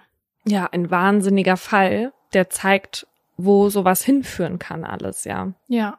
Ja, und hoffentlich ein Mahnmal dafür, wie man mit vulnerablen Personen umgeht, die anfällig sind für falsche Geständnisse. Ja. In dem Fall, den ihr jetzt nach einer kurzen Unterbrechung von mir hört, wird klar, dass nicht nur Angst vor Verlust eines Freundes ein Beweggrund sein kann, die Polizei anzulügen. Einige Namen habe ich geändert. Vor den Häusern der Menschen, die im Münchner Stadtteil Großhadern wohnen, fällt am Abend des 1. Februar 2001 Neuschnee. Auch Hartmut kann die weißen Flocken durch die Fensterscheibe in den Lichtkegeln der Straßenlaternen sehen. Drumherum ist es stockdunkel. Weil der 59-Jährige heute nichts mehr vorhat, außer seinen wohlverdienten Feierabend zu genießen, macht ihm das Schneetreiben nichts aus. Im Fernsehen geht gerade die Tagesschau zu Ende, da klingelt es dann plötzlich an seiner Haustür. Als Hartmut öffnet, kommt nicht nur die eiskalte Luft von draußen hinein, sondern auch drei maskierte Gestalten. Am nächsten Tag klingelt das Telefon in der Polizeieinsatzzentrale in München. In der Leitung ist ein Mann, der sich als Günther vorstellt und aufgeregt in den Hörer spricht. Er stehe vor dem Haus seines Freundes Hartmut. Überall brenne Licht, aber niemand öffne die Tür. Weil der Anrufer sehr besorgt scheint, macht sich sofort ein Einsatzfahrzeug auf den Weg zu ihm. Als die Beamtinnen bei der Doppelhaushälfte ankommen, ist die Haustür bereits durch die Feuerwehr geöffnet worden. Hartmuts Freund hatte nicht nur die 110, sondern auch die 112 gerufen. Im Wohnzimmer erwartet die Polizistinnen dann ein erschreckender Anblick. Der Hausherr liegt tot und bäuchlings auf einem dunkelroten Perserteppich. Sein Kopf ist zur Seite gedreht, die Handgelenke und Fußknöchel sind mit einem weißen Elektrokabel gefesselt. Hartmut trägt eine Krawatte und ein weißes Hemd. Seine beigefarbene Hose wurde bis in die Kniekehlen heruntergezogen. Auf den ersten Blick finden sich keine Einschusslöcher oder ähnliches. Die Obduktion wird später ergeben, dass Hartmut erstickt ist. Rund um die Leiche sieht alles danach aus, als hätte hier jemand etwas gesucht. Bilder wurden von den Wänden gehängt, Gegenstände wie Hausschuhe und eine kaputte Wanduhr liegen am Boden verstreut. Den Beamtinnen vor Ort ist sofort klar, hier hat ein Verbrechen stattgefunden. Und so wird die Mordkommission eingeschaltet. Der erste Zeuge, den der leitende Kommissar am nächsten Tag zu einer Befragung aufs Präsidium bestellt, ist Hartmuts Freund Günther. Der Polizist erkennt ihn sofort, denn der 53-Jährige ist Schauspieler und hat bereits mehrere Filme mit dem berühmten deutschen Regisseur Werner Fassbinder gedreht. Als Günther Kaufmann vor dem Ermittler Platz nimmt, ist er genauso, wie man ihn aus dem Fernsehen kennt. Er spricht schnell, laut und gestikuliert wild mit Armen und Händen, um seine Worte zu untermalen. Man hört ihm gerne zu, denn sein Charisma macht ihn zum begabten Geschichtenerzähler. Und in dieser Befragungssituation scheint er sichtlich bemüht, dem Kommissar alles zu sagen, was ihm im Fall von Hartmut weiterhelfen könnte. So erzählt er, dass Hartmut und er bereits seit 20 Jahren gut befreundet seien. So gut, dass Hartmuts Sekretärin als erstes ihn angerufen und um Hilfe gebeten habe, als der Steuerberater den ganzen Freitag nicht bei der Arbeit erschienen war. Sie habe Günther gebeten, bei Hartmut vorbeizufahren, um nach dem Rechten zu sehen. Das Haus des Steuerberaters kennt Günther gut, denn bis vor zwei Monaten hat der 53-Jährige noch selbst hier gelebt. Davor hat er mit seiner Frau Alexandra zusammen gewohnt, die aber wegen ihrer schweren Krebserkrankung zur Behandlung nach Wilhelmshaven gezogen ist. Günther ist in München geblieben, weil es hier die besseren Filmrollen gibt und dafür übergangsweise bei seinem Freund untergekommen. Nach drei Monaten ist Günther aber dann ins Hotel gezogen. Seitdem haben die Freunde vor allem geschäftlich Kontakt gehabt. Hartmut unterstützt Günther und Alexandra nämlich bei einem Schadensersatzprozess, den sie in den USA führen. Ein US-amerikanischer Popstar habe ihnen ursprünglich ein Grundstück in Portugal für viel Geld abkaufen wollen, erklärt Günther dem Beamten vor sich den Grund für den Prozess. Der Musiker sei aber kurz vorher abgesprungen, weshalb Günther und Alexandra ihn jetzt auf einen Schadensersatz in Höhe von mehreren Millionen US-Dollar verklagt haben. Für die hohen Anwaltskosten habe Hartmut ihnen knapp 850.000 Mark geliehen. Wenn sie gewinnen, was Günther für sehr wahrscheinlich hält, sollte der Steuerberater eigentlich einige Millionen abbekommen. Das Bild, das der Schauspieler in seiner Befragung von Hartmut zeichnet, bestätigt sich auch in den Vernehmungen, die die Mordkommission in den kommenden Tagen mit weiteren Bekannten führt. Der Steuerberater ist in seinem engen Umfeld für seine Gutmütigkeit bekannt. Freundinnen, die finanziell in der Klemme steckten, hat er schon immer gerne ausgeholfen. Denn schon Hartmuts Eltern waren wohlhabend. Als Erwachsener hat er sich dann eine erfolgreiche Steuerkanzlei aufgebaut und sein Geld darüber hinaus gerne und erfolgreich in gewinnversprechende Geschäfte investiert. Musste Hartmut jetzt wegen dieser Gutmütigkeit sterben? Das ist zumindest die erste Theorie der Ermittelnden. Und im Verdacht haben sie Günther. Denn der hat bei seiner Befragung nicht nur sein Talent für Geschichten erzählen offenbart, sondern ja auch, dass er ein Motiv hatte. Vielleicht wollte oder konnte er die mehr als 800.000 Mark, die er Hartmut geschuldet hat, nicht zurückzahlen oder wollte ihm von den möglichen Millionen, die beim Prozess rausspringen könnten, doch nichts mehr abgeben. Aber nicht nur das macht die Polizistinnen dem Schauspieler gegenüber misstrauisch. Günther kommt seit Hartmuts Tod beinahe täglich im Revier vorbei, um sich nach dem Stand der Ermittlungen zu erkundigen. Mehrmals fragt er, ob er schon unter Verdacht stehe oder wann er verhaftet werde, woraufhin er schallend lacht und sagt, dass er nur Spaß mache. Also, das wird mir ja im Traum nicht einfallen, sowas zu kommentieren, wenn das da gerade einem Freund passiert ist. Ja, ich finde es auch ein sehr merkwürdiges Verhalten. Als die Auswertung der Spurensicherung vom Tatort da ist, erhärtet sich der Verdacht gegen Günther nur noch. Seine DNA wird an mehreren Stellen im Haus gefunden. Eine besonders frische Spur kann an einer weißen Tasse nachgewiesen werden, die im Spülbecken in der Küche stand. Sie ist höchstens einige Tage alt. Günther muss also kürzlich im Haus gewesen sein, was er bei seiner Vernehmung verschwiegen hat. Auch die Aussage von Günthers Frau Alexandra hilft ihm nicht gerade weiter. Sie erzählt nämlich, dass Hartmut zunehmend skeptisch gewesen sei, ob er sein Geld jemals zurückbekommt. Deshalb habe er verlangt, dass Günther und Alexandra ihm ihr Ferienhaus in Portugal überschreiben, was Günther wütend gemacht habe. Bei einer zweiten Befragung, eine Woche nach der Tat, eröffnet der leitende Kommissar Günther dann, dass er nun als Beschuldigter vernommen wird. Günther wirkt perplex. Erst lacht er laut auf, dann rollen dem 53-Jährigen plötzlich Tränen übers Gesicht. Sie glauben doch nicht, dass ich das war. Ich bin doch kein Mörder, ruft er. Der Ermittler versucht ihn zu beruhigen. Er sagt, dass ja niemand ihm unterstellen würde, ein Mörder zu sein.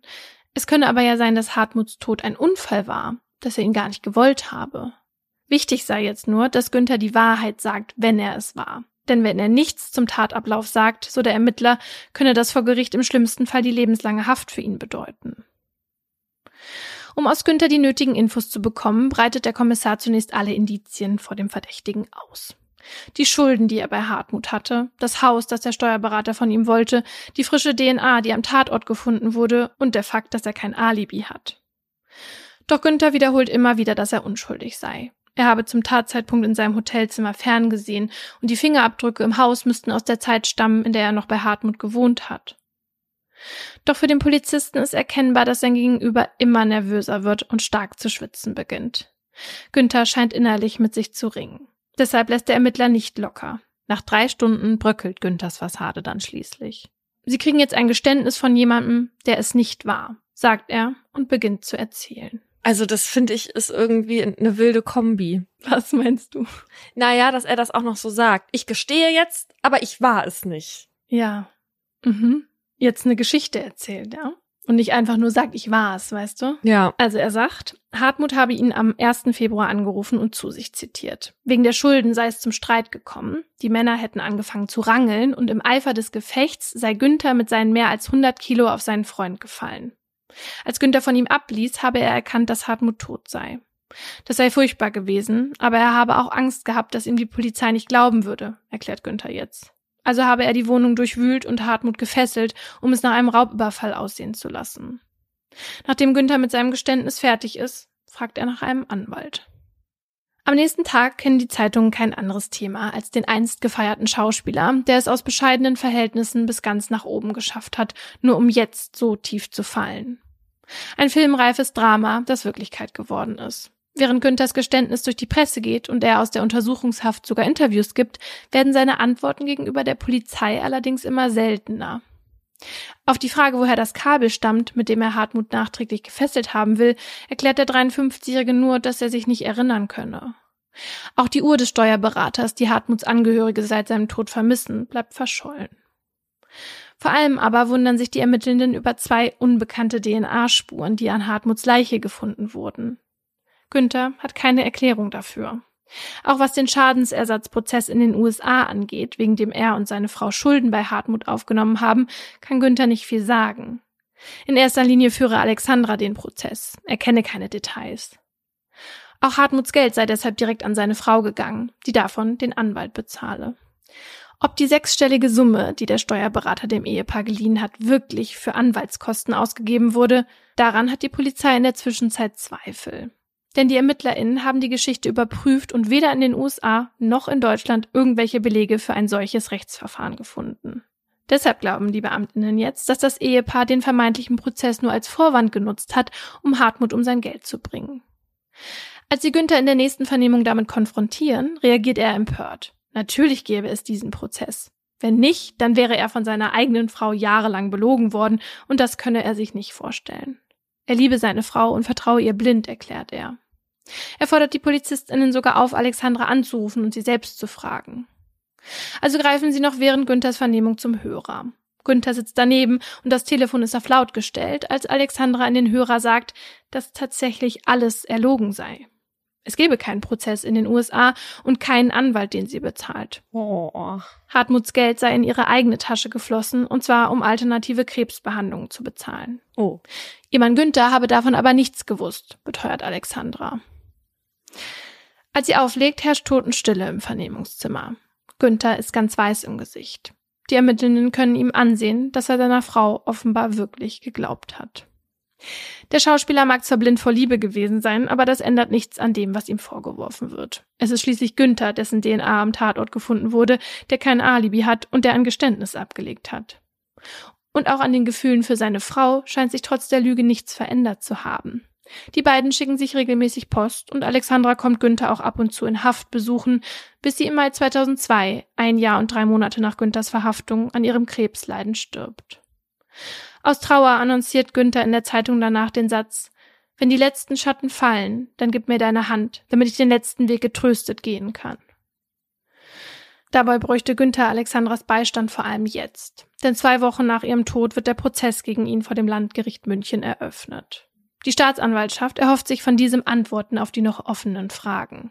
Vor allem darauf, von wem die beiden DNA-Spuren an der Leiche stammen, die bis heute niemandem zugeordnet werden können. Polizei und Staatsanwaltschaft sind sich nämlich inzwischen sicher, dass der Schauspieler nicht allein im Haus des Steuerberaters gewesen sein kann. Was im Umkehrschluss bedeutet, Günthers Geständnis, in dem er sagt, dass er im Streit auf seinen Freund gefallen und ihn aus Versehen getötet hat, muss eine Schutzbehauptung sein. Man hält es für wahrscheinlicher, dass Günther sauer auf Hartmut war, weil der eben nicht nur sein Geld zurück wollte, sondern auch verlangt hat, dass Günther ihm das Haus in Portugal sozusagen als Pfand überschreibt.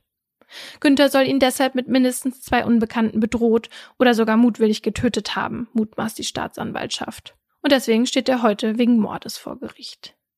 Um reinen Tisch zu machen, gibt der Vorsitzende Richter Günther gleich zu Anfang des Prozesses noch einmal die Möglichkeit, die Wahrheit zu erzählen. Er macht deutlich, dass er ihm sein Geständnis nicht abnimmt und dass er seine Glaubwürdigkeit verlieren würde, wenn er weiterhin nur Halbwahrheiten preisgebe.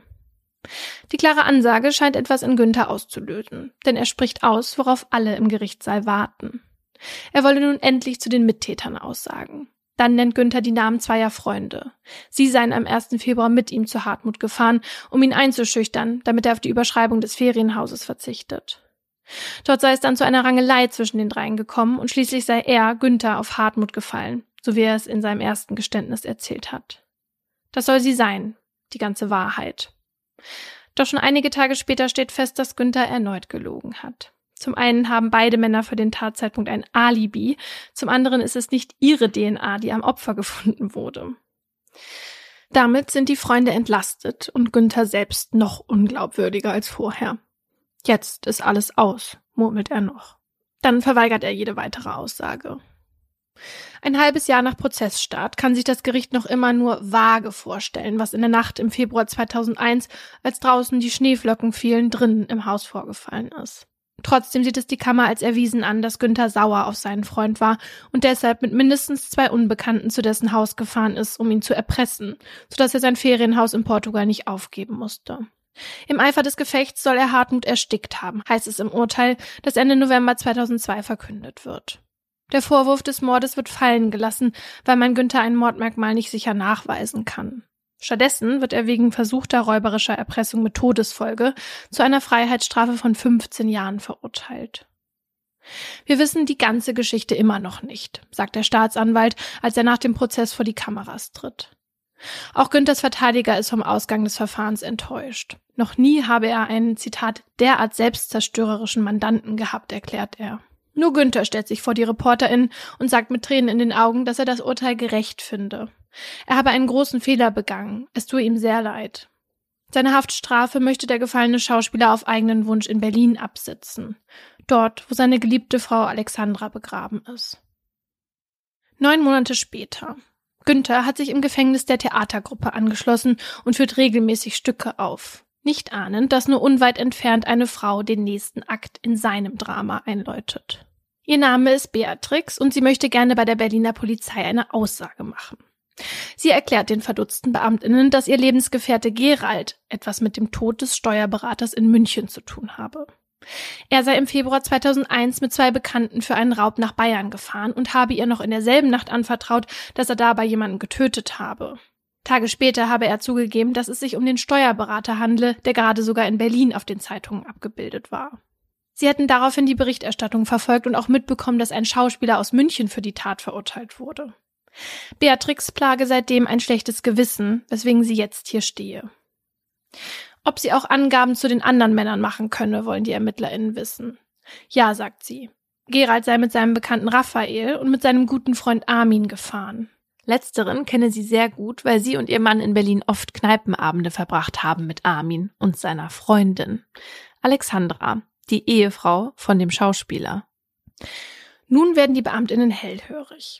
Sollte das, was diese Dame sagt, stimmen, wäre es die Wende in dem Fall, aus dem bis zuletzt viele Fragen offen geblieben sind. Die Berliner Polizistinnen informieren die Mordkommission in München, die sich sofort auf den Weg in die Hauptstadt macht. Bald darauf werden die Verdächtigen vernommen. Allen voran Beatrix Freund Gerald zeigt sich geständig und nimmt die Polizistinnen mit ins Jahr 2000 in eine Kneipe am Kudamm. Hier treffen sich Gerald und Armin regelmäßig, um einen über den Durst zu trinken. Seit kurzem bringt sein Kumpel auch Alexandra häufig mit, seine neue Freundin, die er in einer Klinik kennengelernt hat. Trotz ihrer Erkrankung trinkt die Blondine viel und ist spendabel. Manchmal beträgt ihre Zeche an einem Abend bis zu 400 Mark. Alexandra macht kein Geheimnis draus, dass sie in München eigentlich noch einen Ehemann hat. Von dem braucht sie aber Abstand, weil er ihr mit seiner Fürsorge auf die Nerven geht. Deshalb ist sie nach Wilhelmshaven gezogen, möglichst weit weg von ihm. Zu viel Fürsorge. Der Arme. Im Januar 2001 sitzt Gerald mal wieder mit Armin zusammen, als der ihn fragt, ob er bei einem Raubüberfall mitmachen wolle. Die Männer kennen sich aus dem Gefängnis und haben schon mehrere krumme Dinge gedreht. Jetzt soll das nächste folgen. Armin sagt, dass Alexandra einen Steuerberater in München kenne, der immer viel Bargeld bei sich zu Hause habe. Das Ding wäre eine sichere Nummer. Armin hat sogar schon einen Fahrer organisiert, Raphael. Gerald lässt sich drauf ein. Und so treffen sich die drei mehrmals zum Plan, bevor sie am 1. Februar mit Schutzanzügen, Kabelbinder, Klebeband, Gummihandschuhen und Masken im Gepäck auf den Weg nach München sind. Zu der Adresse, die Alexandra ihnen gegeben hat. Ziel ist es, den Steuerberater zu überfallen und die Beute im Anschluss durch vier zu teilen, erzählt Gerald den Beamtinnen. Und jetzt erfahren die auch endlich, wie Hartmut wirklich gestorben ist.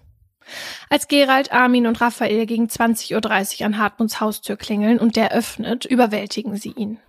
Gerald ist der kräftigste von allen. Er bringt den Steuerberater, der nach Hilfe schreit, an der Schwelle zum Wohnzimmer zu Boden und setzt sich auf ihn, während die anderen beiden ihn fesseln. Als Hartmut sich nicht mehr bewegen kann, nehmen die Männer ihm auch noch seine Stimme. Sie platzieren ein Stück Klebeband so fest auf Mund und Nase, dass der 59-Jährige nicht mehr schreien, aber auch nicht mehr atmen kann. Während die Männer das Haus durchsuchen und Kunstwerke, Computer und Schmuck zum Abtransport in den Hauseingang stellen, erstickt Hartmut im Wohnzimmer, ohne sich bemerkbar machen zu können.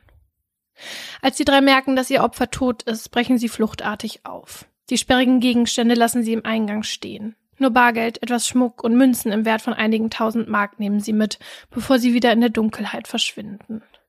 Geralds Geständnis ist umfangreich und glaubwürdig. Außerdem passen seine und Raphaels DNA zu den Spuren, die am Tatort gefunden wurden. In Geralds Wohnung können die ErmittlerInnen auch einen Rest der Beute sicherstellen. Nach wenigen Wochen hat die Polizei keine Zweifel mehr an der wahren Täterschaft. Und auch nicht an der Anstiftung durch Alexandra. Alles deutet darauf hin, dass sie ihren Liebhaber Armin in erster Linie mit dem Raubüberfall beauftragt hat, damit der alle Dokumente aus Hartmuts Haus stiehlt, die auf ihren Betrug vom erlogenen Schadensersatzprozess hinweisen.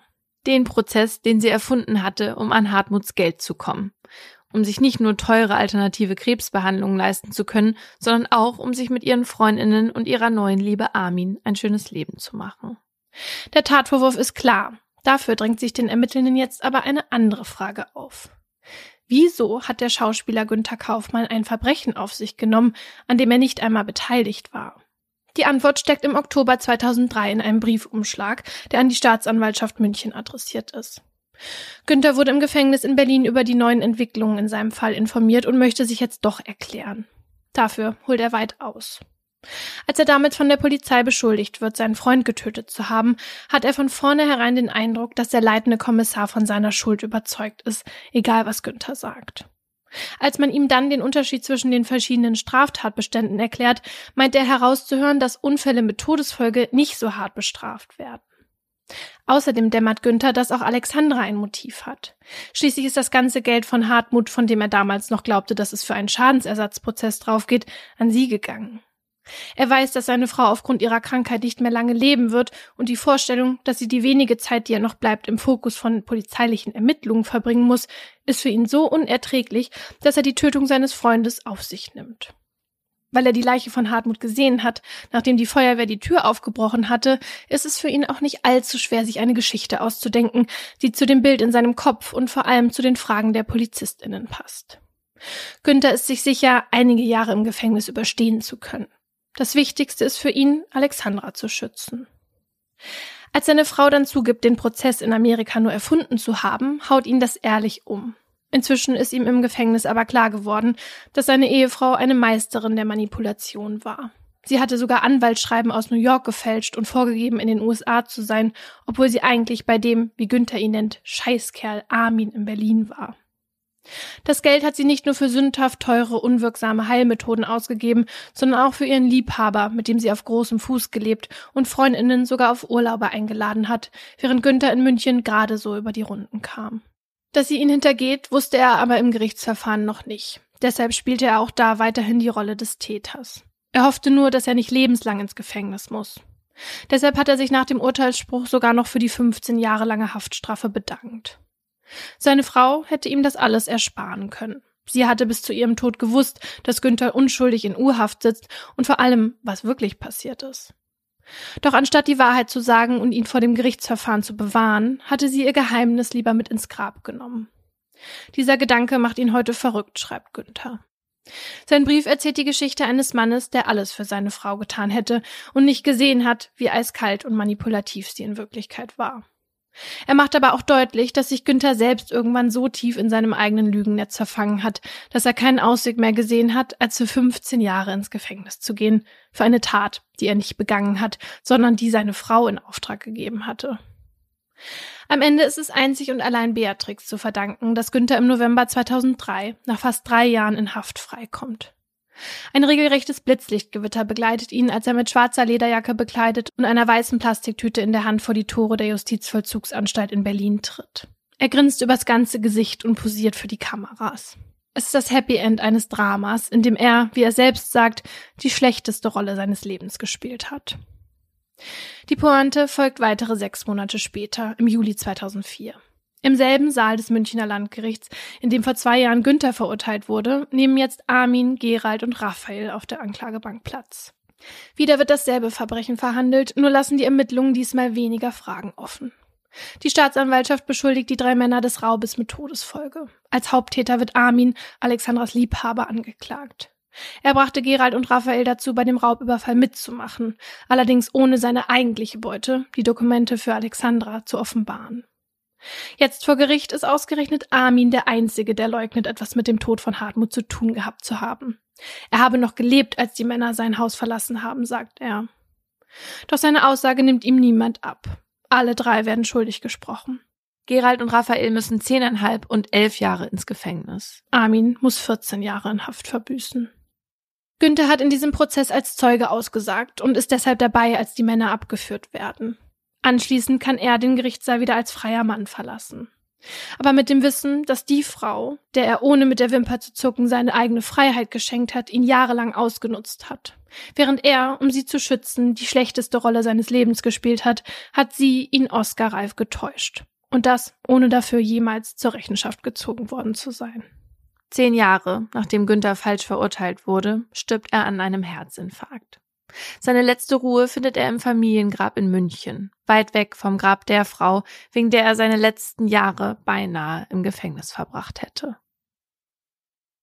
Also das finde ich das Schlimmste daran, dass man daran sieht, wie weit Menschen bereit sind, für die Liebe zu gehen und Menschen zu schützen. Und es sind Menschen, von denen du denkst, dass du sie kennst. Ja. Und dann erfährst du hintenrum auch ohne das nochmal richtig verarbeiten zu können, weil mit, er, mit ihr konnte er ja jetzt nicht mehr darüber reden, dass sie so ein falsches Spiel mit ihm gespielt hat. Ja, also ich finde das so krass, dass sie ihn auch noch im Gefängnis besucht hat. Ja. Wo sie wusste, wer eigentlich dafür verantwortlich ist. Also, das finde ich so gruselig. Und auch wie du sagst, also, dass er sich, er war ja mit ihr verheiratet, ja. Also er kannte sie ja schon sehr gut. Und sie konnte ihn aber trotzdem so täuschen, das macht mir wirklich Angst vor Menschen, wenn ich sowas höre. Ja, offenbar dachte er ja aber nur, sie zu kennen. Und am Ende kannst du den Menschen halt nur vor den Kopf gucken. Ne? Also es ist ja offenbar möglich, eine ganze Identität zu erlügen und sich als jemand anderes darzustellen, vorzugeben, man sei treu oder fürsorglich. Und dabei ist es dann eine Fassade. Ich meine, jetzt mal ernsthaft, ne, wie viele Menschen haben wir schon kennengelernt, die zu Hause die eine Person sind und den Rest der Zeit eine ganz andere.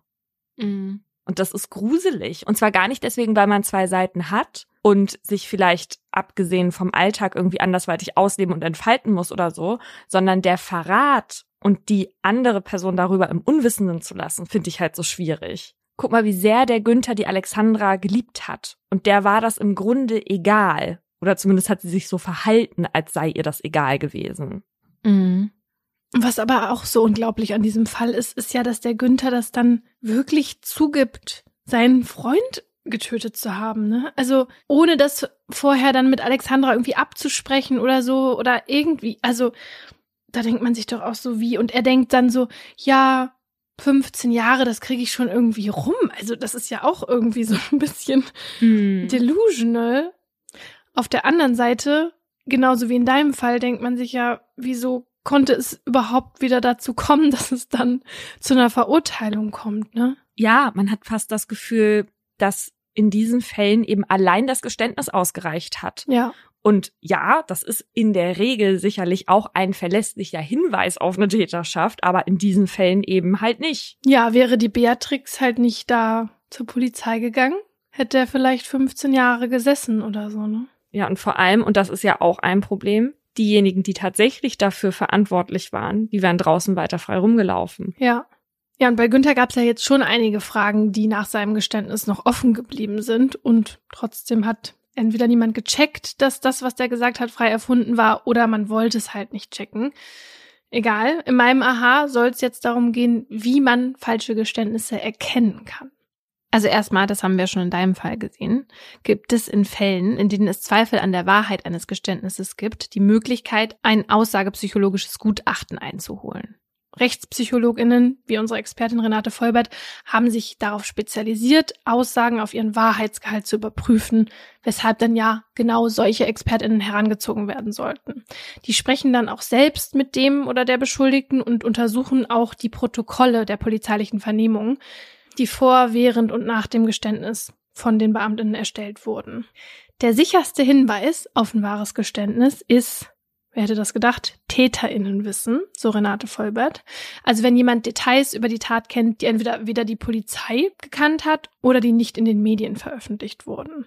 Wenn es aber kein exklusives Täterinnenwissen gibt, geht es vor allem um mögliche Widersprüche. Also einmal innerhalb der Aussage eines oder einer Beschuldigten, also widerspricht sich die Person selbst, und einmal im Vergleich mit den Ermittlungen. Das kommt vor, wenn der oder die Tatverdächtige Details angibt, die nicht mit den Untersuchungen der Polizei übereinstimmen. Günther zum Beispiel hat bei seinem Geständnis angegeben, dass Hartmuts Augen offen waren, als er ihn tot zurückgelassen hat. Hartmuts Augen waren aber zu, als man ihn gefunden hat. Damit konfrontiert hat Günther dann gesagt, dass er sich wohl falsch erinnert. Aber genau bei sowas sollte man hellhörig werden. Laut Professorin Renate Vollbert wurden in vielen Fällen von erwiesenen falschen Geständnissen widersprüchliche Infos von den Beamtinnen einfach ignoriert oder halt so uminterpretiert, dass sie sich irgendwie mit dem vorhandenen Geständnis decken. Manchmal sind die Vernehmenden nämlich schon so überzeugt von der Täterinnenschaft, sagt Renate Vollbert, dass sie davon ausgehen, dass jetzt halt dann nur dieses eine falsche Detail, also zum Beispiel die geöffneten Augen von Hartmut, dass nur das nicht stimmt. Aber dann wird nicht das ganze Geständnis nochmal unbedingt in Frage gestellt. Nochmal, nicht mit Absicht, sondern einfach eben oft wegen einer kognitiven Verzerrung, vor der ja niemand so richtig sicher ist und gegen die eben vor allem Aufklärung hilft. Und eben die Merkmale, die dabei helfen, ein Geständnis auf die Wahrhaftigkeit zu prüfen. Also, wie lange wurde jemand befragt, bis er oder sie gestanden hat? Weil je länger die Befragung dauert, desto höher ist ja auch der Druck. Bei Günther war das ja so, der hat drei Stunden lang gesagt, er sei unschuldig. Und erst dann kam das Geständnis, wobei der ja aber noch explizit gesagt hat, sie kriegen jetzt ein Geständnis von jemandem, der es nicht war, wo man ja sowieso schon super kritisch hinterfragen muss, wie ernst kann man das jetzt nehmen, wenn jemand ne, das so einleitet. Mhm. Dann ist der oder diejenige vielleicht aufgrund der eigenen Persönlichkeit oder des Alters leichter beeinflussbar. Und geben die Protokolle vielleicht Hinweise darauf, dass suggestiv befragt wurde.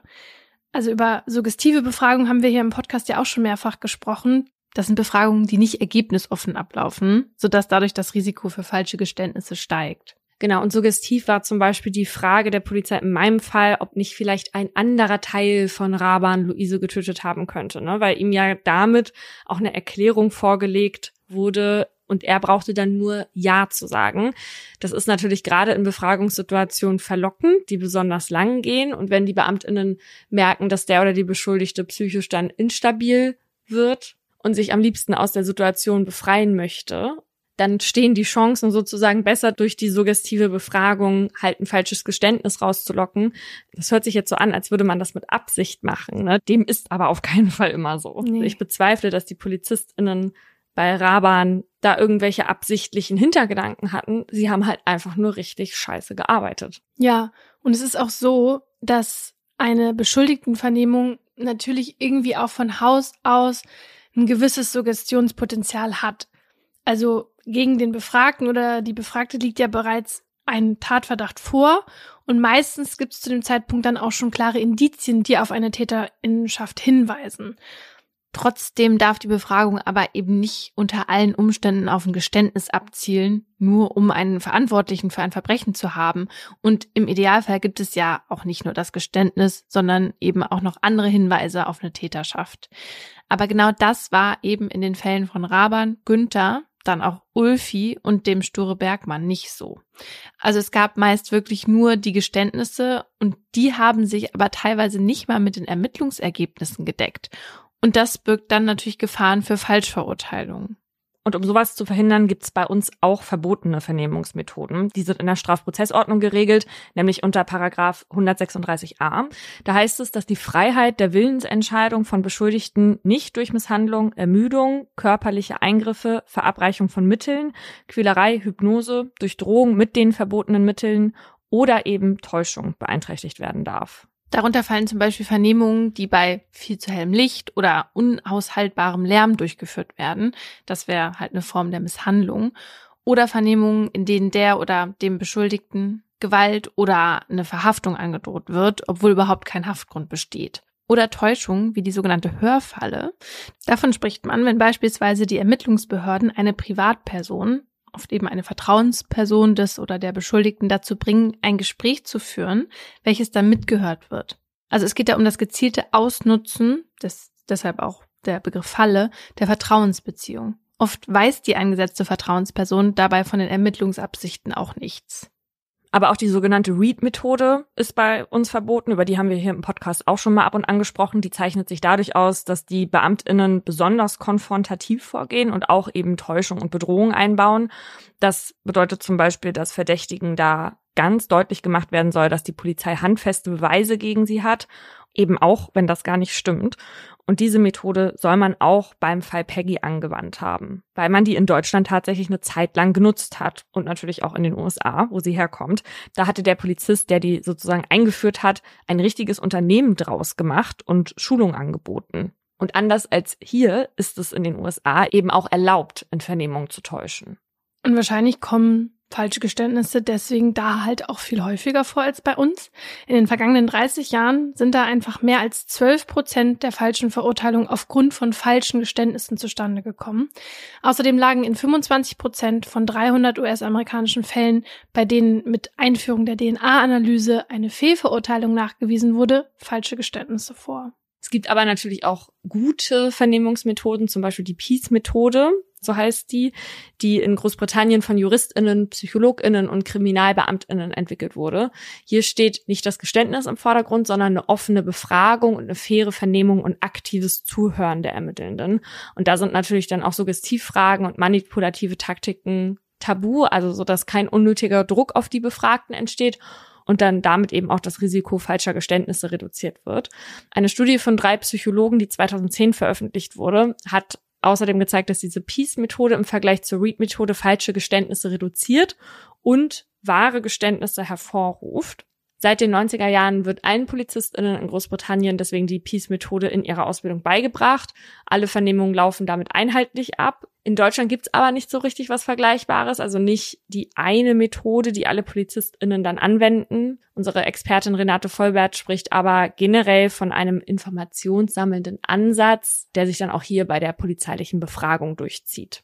Was auch Teil der Peace-Methode ist, ist eine Aufzeichnung der Vernehmung auf Ton- oder Videomaterial, was natürlich dann später auch die Arbeit von RechtspsychologInnen wie Renate Vollbert vereinfacht, wenn sie dann ein aussagepsychologisches Gutachten anfertigen soll. In Deutschland wurden solche Beschuldigtenvernehmungen lange nicht ausreichend aufgenommen oder auch nur protokolliert. Dabei finden sich genau in diesen ersten Vernehmungen die wichtigsten Infos, um ein Geständnis auf seine Wahrhaftigkeit zu untersuchen, sagt unsere Expertin es ist eben was anderes, ob man eine Frage bejaht oder ob man dieselbe Information von sich aus preisgibt. Aus einer aussagepsychologischen Perspektive schauen wir uns zum Beispiel häufig Fragen und Antworten getrennt an und schauen, ob die Informationen in den Antworten liegt oder ob die Informationen schon in den Fragen vorhanden war. Denn wenn die Informationen eigentlich schon in den Fragen sind und jemand muss eigentlich nur Ja oder Nein sagen, dann kann jemand auch antworten, ohne überhaupt irgendeine Erinnerung zu haben. Aber wenn jemand von sich aus die Antwort gibt auf offene Fragen, auf die man ja im Prinzip ganz unterschiedlich antworten könnte, ist das natürlich eine viel wichtigere Information. Und unter anderem deswegen müssen Befragungen von Beschuldigten in Tötungsdelikten seit Januar 2020 in Deutschland auf Video aufgenommen werden. Das schreibt die Strafprozessordnung mittlerweile vor und das sollte das Risiko für eine falsche Verurteilung zumindest sehr deutlich reduzieren. Bestraft werden falsche Geständnisse übrigens nicht direkt. Also Beschuldigte sind ja nicht dazu verpflichtet, die Wahrheit zu sagen. Sie dürfen lügen, um sich nicht selber zu belasten. Umgekehrt müssen sie dann aber auch nicht die Wahrheit sagen, wenn sie es nicht waren. Strafbar wird's dann erst, wenn sie andere mit reinziehen und bewusst falsch belasten. Ja, so war das ja im Fall von Günther. Du erinnerst dich, er hat ja dann im Prozess auf einmal zwei Freunde beschuldigt, mit ihm die Tat begangen zu haben. Mhm. Da hat sich ja relativ schnell herausgestellt, dass die nichts mit der Sache zu tun hatten. Trotzdem war einer der Männer drei Wochen lang in Untersuchungshaft. Und das halt nur wegen Günther. Und deswegen musste Günther sich dann nach seinem Freispruch nochmal in einem Prozess wegen Freiheitsberaubung verantworten und wurde da dann zu einer Geld- und Bewährungsstrafe verurteilt. Wenn jetzt aber ein falsches Geständnis auf der anderen Seite von Ermittlungsbehörden verursacht wird, also zum Beispiel, weil sie halt zu starken Druck auf die Beschuldigten ausgeübt haben oder auch bewusst getäuscht haben, dann verstößt das gegen die Strafprozessordnung und da kann das dann schon sein, dass auch Vernehmungsbeamtinnen mit dienstrechtlichen oder eventuell sogar auch strafrechtlichen Konsequenzen rechnen müssen. Und das kommt natürlich auch noch hinzu, so eine Aussage beziehungsweise ein Geständnis in diesem Fall darf dann auch nicht zur Grundlage einer Verurteilung gemacht werden. Wir haben jetzt viel über Geständnisse gesprochen, die zustande kommen, weil eine Befragung suggestiv ist oder weil sich jemand in die Enge getrieben fühlt. Sowas wird auch häufig als erzwungenes Geständnis bezeichnet, wobei ich den Begriff unpassend finde, weil es sich zumindest in Deutschland selten wirklich um Zwang handelt. Es gibt aber Geständnisse, die wirklich erzwungen wurden, und zwar ganz mutwillig und mit schrecklichen Methoden, und zwar bei sogenannten Schauprozessen, wie sie zum Beispiel in der Sowjetunion, im Nationalsozialismus oder nach dem Zweiten Weltkrieg inszeniert wurden. Und inszeniert ist hier schon das richtige Wort, weil diese Gerichtsverhandlungen wirklich quasi nach dramaturgischen Regeln abliefen. Also die wurden teilweise in Theatern aufgeführt, wo Platz für Hunderte von ZuschauerInnen war und dann auch anschließend über die Medien verbreitet. Ja, bei solchen Schauprozessen war es halt auch nie das Ziel, die Wahrheit zu finden, sondern halt BürgerInnen einzuschüchtern und politische GegnerInnen bloßzustellen. Also zum Beispiel dann politische Funktionäre oder Intellektuelle. Und die Geständnisse der Angeklagten wurden meist auch schon vorher unter Folter erpresst, egal ob schuldig oder nicht. Und die mussten sie dann aber im Prozess eben auch noch einmal überzeugend und voller Reue vortragen. Und danach wurden sie dann immer verurteilt, entweder zu hohen Haftstrafen oder halt dann auch zum Tode. Und leider ist sowas in einigen Ländern immer noch gang und gäbe. Zum Beispiel aktuell im Iran. Dort verschwinden immer noch Menschen, die sich seit dem Tod der jungen Iranerin Mascha Amini an regierungskritischen Protesten beteiligen. Kurz zur Erinnerung, Mascha Amini ist 2022 in Teheran von der Sittenpolizei festgenommen worden, weil sie angeblich gegen die Hijab-Gesetze verstoßen haben soll. In Haft wurde sie gefoltert und tödlich verletzt, was im Iran dann eine Welle an Protesten gegen das Regime ausgelöst hat.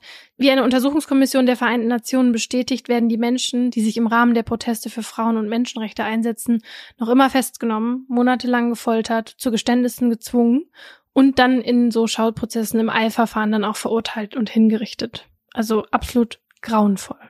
Aber zurück nach Deutschland. Falsche Geständnisse kommen hier zum Glück jedenfalls nicht mehr mit Gewalt oder aus politischen Zwecken heraus zustande, sondern wie wir jetzt gesehen haben in dieser Folge durch ein Zusammenspiel aus mehreren Dingen, also Fällen, in denen ohnehin vieles ungeklärt ist, Menschen, die vulnerabel sind und dem Druck einer Befragung nicht standhalten können und Polizistinnen, die den Druck durch suggestive Fragen oder vorschnelle Mutmaßungen dann auch erhöhen. Und so kann unter Umständen halt eine Dynamik entstehen, in denen Befragte immer unsicherer werden und die Unsicherheit auf die Vernehmenden dann immer verdächtiger wirkt. Ja, und deswegen ist es halt besonders wichtig, dass sich PolizistInnen bewusst werden, welche Verantwortung sie haben. Ich meine, das ist sicherlich bei vielen auch mhm. so, aber bei einigen, wie wir jetzt gesehen haben, auch eben nicht, damit solche Dynamiken eben vermieden werden, weil die Verantwortung kann halt nicht bei den Menschen liegen, die zum ersten Mal als Beschuldigte BeamtInnen gegenüber sitzen, weil in so einer Situation werden, glaube ich, sehr viele von uns erstmal überfordert. Ja. Und zum Schluss noch ein kleines Update. Hier in der Mordlustredaktion begleiten wir schon sehr lange den Fall von Friederike von Mühlmann und da gibt es jetzt Neuigkeiten. Paulina hatte den in Folge 13 damals erzählt und da ging es um eine 17-Jährige, die 1981 erst vergewaltigt und dann getötet wurde. Damals gab es schon einen Verdächtigen, Ismet H., den hatte man wegen Faserspuren und Reifenspuren im Verdacht und der wurde damals auch erst verurteilt, dann aber im Revisionsverfahren freigesprochen. 20 Jahre später führte man dann eine DNA-Analyse an einem Spurenträger durch und siehe da, da stellte sich halt heraus, dass die DNA, die bei Friederike gefunden wurde, mit der von Ismet H. übereinstimmt. So, und jetzt würde man ja denken, super, dann hat man ihn jetzt doch. Mhm. Aber weil Ismet H. damals freigesprochen wurde und wir hier das Mehrfachverfolgungsverbot haben, also dass jemand nicht zweimal wegen derselben Tat strafverfolgt werden darf, konnte man nichts machen. Ne? Also nee, bis in idem. Das ist ein Grundsatz, der dafür sorgt, dass ich als beschuldigte Person sicher sein kann, dass wenn ich einmal freigesprochen oder meinetwegen auch verurteilt wurde, ich nicht nochmal wegen derselben Sache strafverfolgt oder sogar bestraft werde. Das soll also für Rechtssicherheit sorgen. Und ein Wiederaufnahmeverfahren zu Ungunsten eines Verdächtigen wäre im Fall von Friederike nur dann gegangen, weil unter bestimmten Umständen geht das schon, wenn Ismet Hart beispielsweise gestanden hätte. Aber der schweigt sich natürlich aus. Nun gab es aber Ende 2021 eine Gesetzesänderung in der Strafprozessordnung, das sogenannte Gesetz zur Herstellung materieller Gerechtigkeit.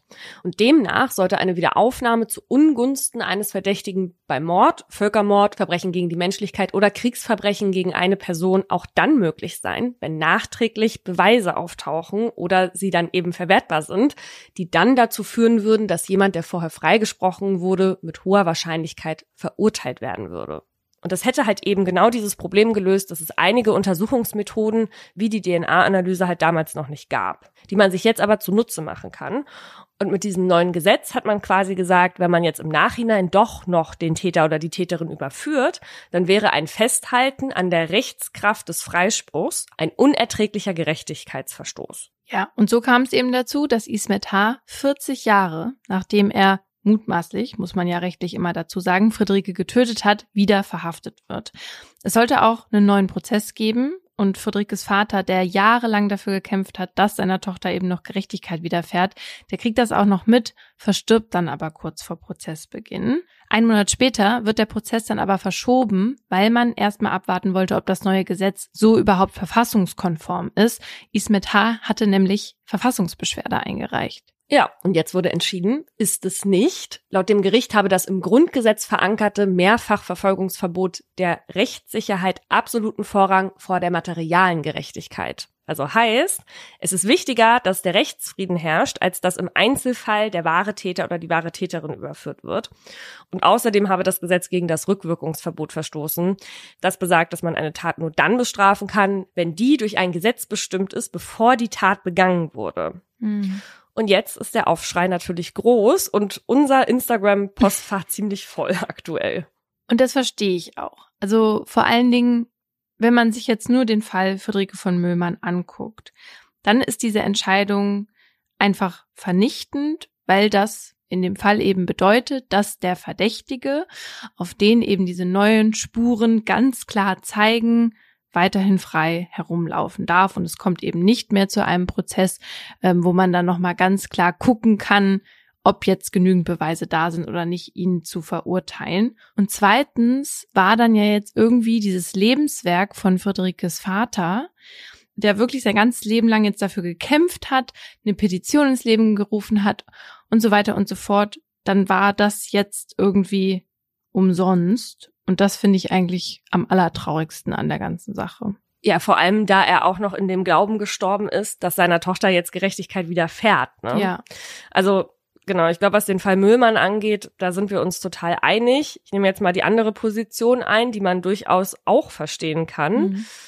und sag, der Grundsatz, niemand darf wegen derselben Tat mehrfach bestraft werden, der hat ja eine Vergangenheit. Die Nationalsozialisten hatten den ja außer Kraft gesetzt. Und wenn es damals den Gerichten in den Kram gepasst hat, dann haben die halt auf gut Dunken ihre Urteile ausgetauscht, Freisprüche oder angeblich zu niedrige Strafen wurden aufgehoben und härtere verhängt, und zwar dann mit der Begründung, dass eine neue Verfolgung notwendig ist zum Schutze des Volkes.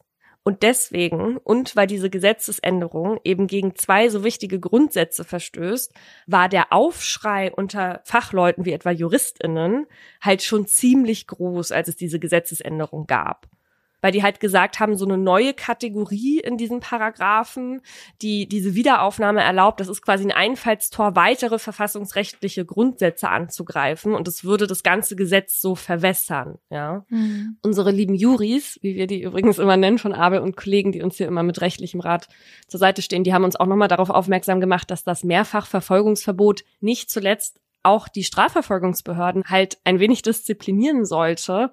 Also insofern, dass sie halt nur einen Schuss haben, weil ansonsten könnte man Verfahren halt auch ewig verschleppen oder halt erstmal nur so semi-ordentlich führen, weil man dann schon im Hinterkopf haben könnte, man kann da theoretisch noch mal ran an die ganz schweren Delikte.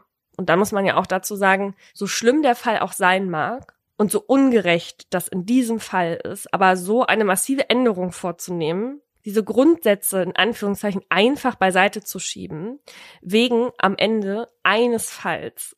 Na, also es gibt sicherlich andere Fälle, wo es theoretisch auch möglich wäre, aber soweit ich informiert bin, ist kein weiterer bekannt.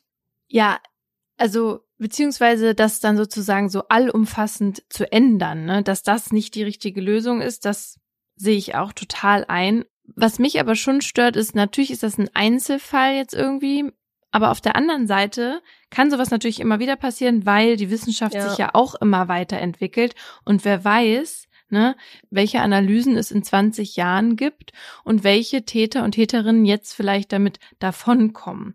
Also man versteht, warum das jetzt abgelehnt wurde, weil es eben verfassungswidrig ist, aber es lässt einen natürlich trotzdem irgendwie so unzufrieden zurück jetzt. Vor allem natürlich die Leute, die so lange für Friederike gekämpft haben. Ne? Ja. Das sei auch nochmal gesagt. Also das Bundesverfassungsgericht hat in der Urteilsbegründung neben dem Aspekt, dass man halt die Rechtssicherheit nicht mit anderen Rechtsgütern abwägen kann, auch nochmal betont, dass es in dieser Entscheidung eben nicht um den Fall Friederike von Müllmann ging. Der macht diese ganze Entscheidung für uns natürlich greifbar und letztendlich war der das auch, der diese Gesetzesänderung überhaupt ins Rollen gebracht hat. Aber bei dieser Entscheidung ging es eben um den Umgang mit dem grundlegenden rechtsstaatlichen Grundsatz. Ja. Und das war's mit der Folge. Auf Wiederhören.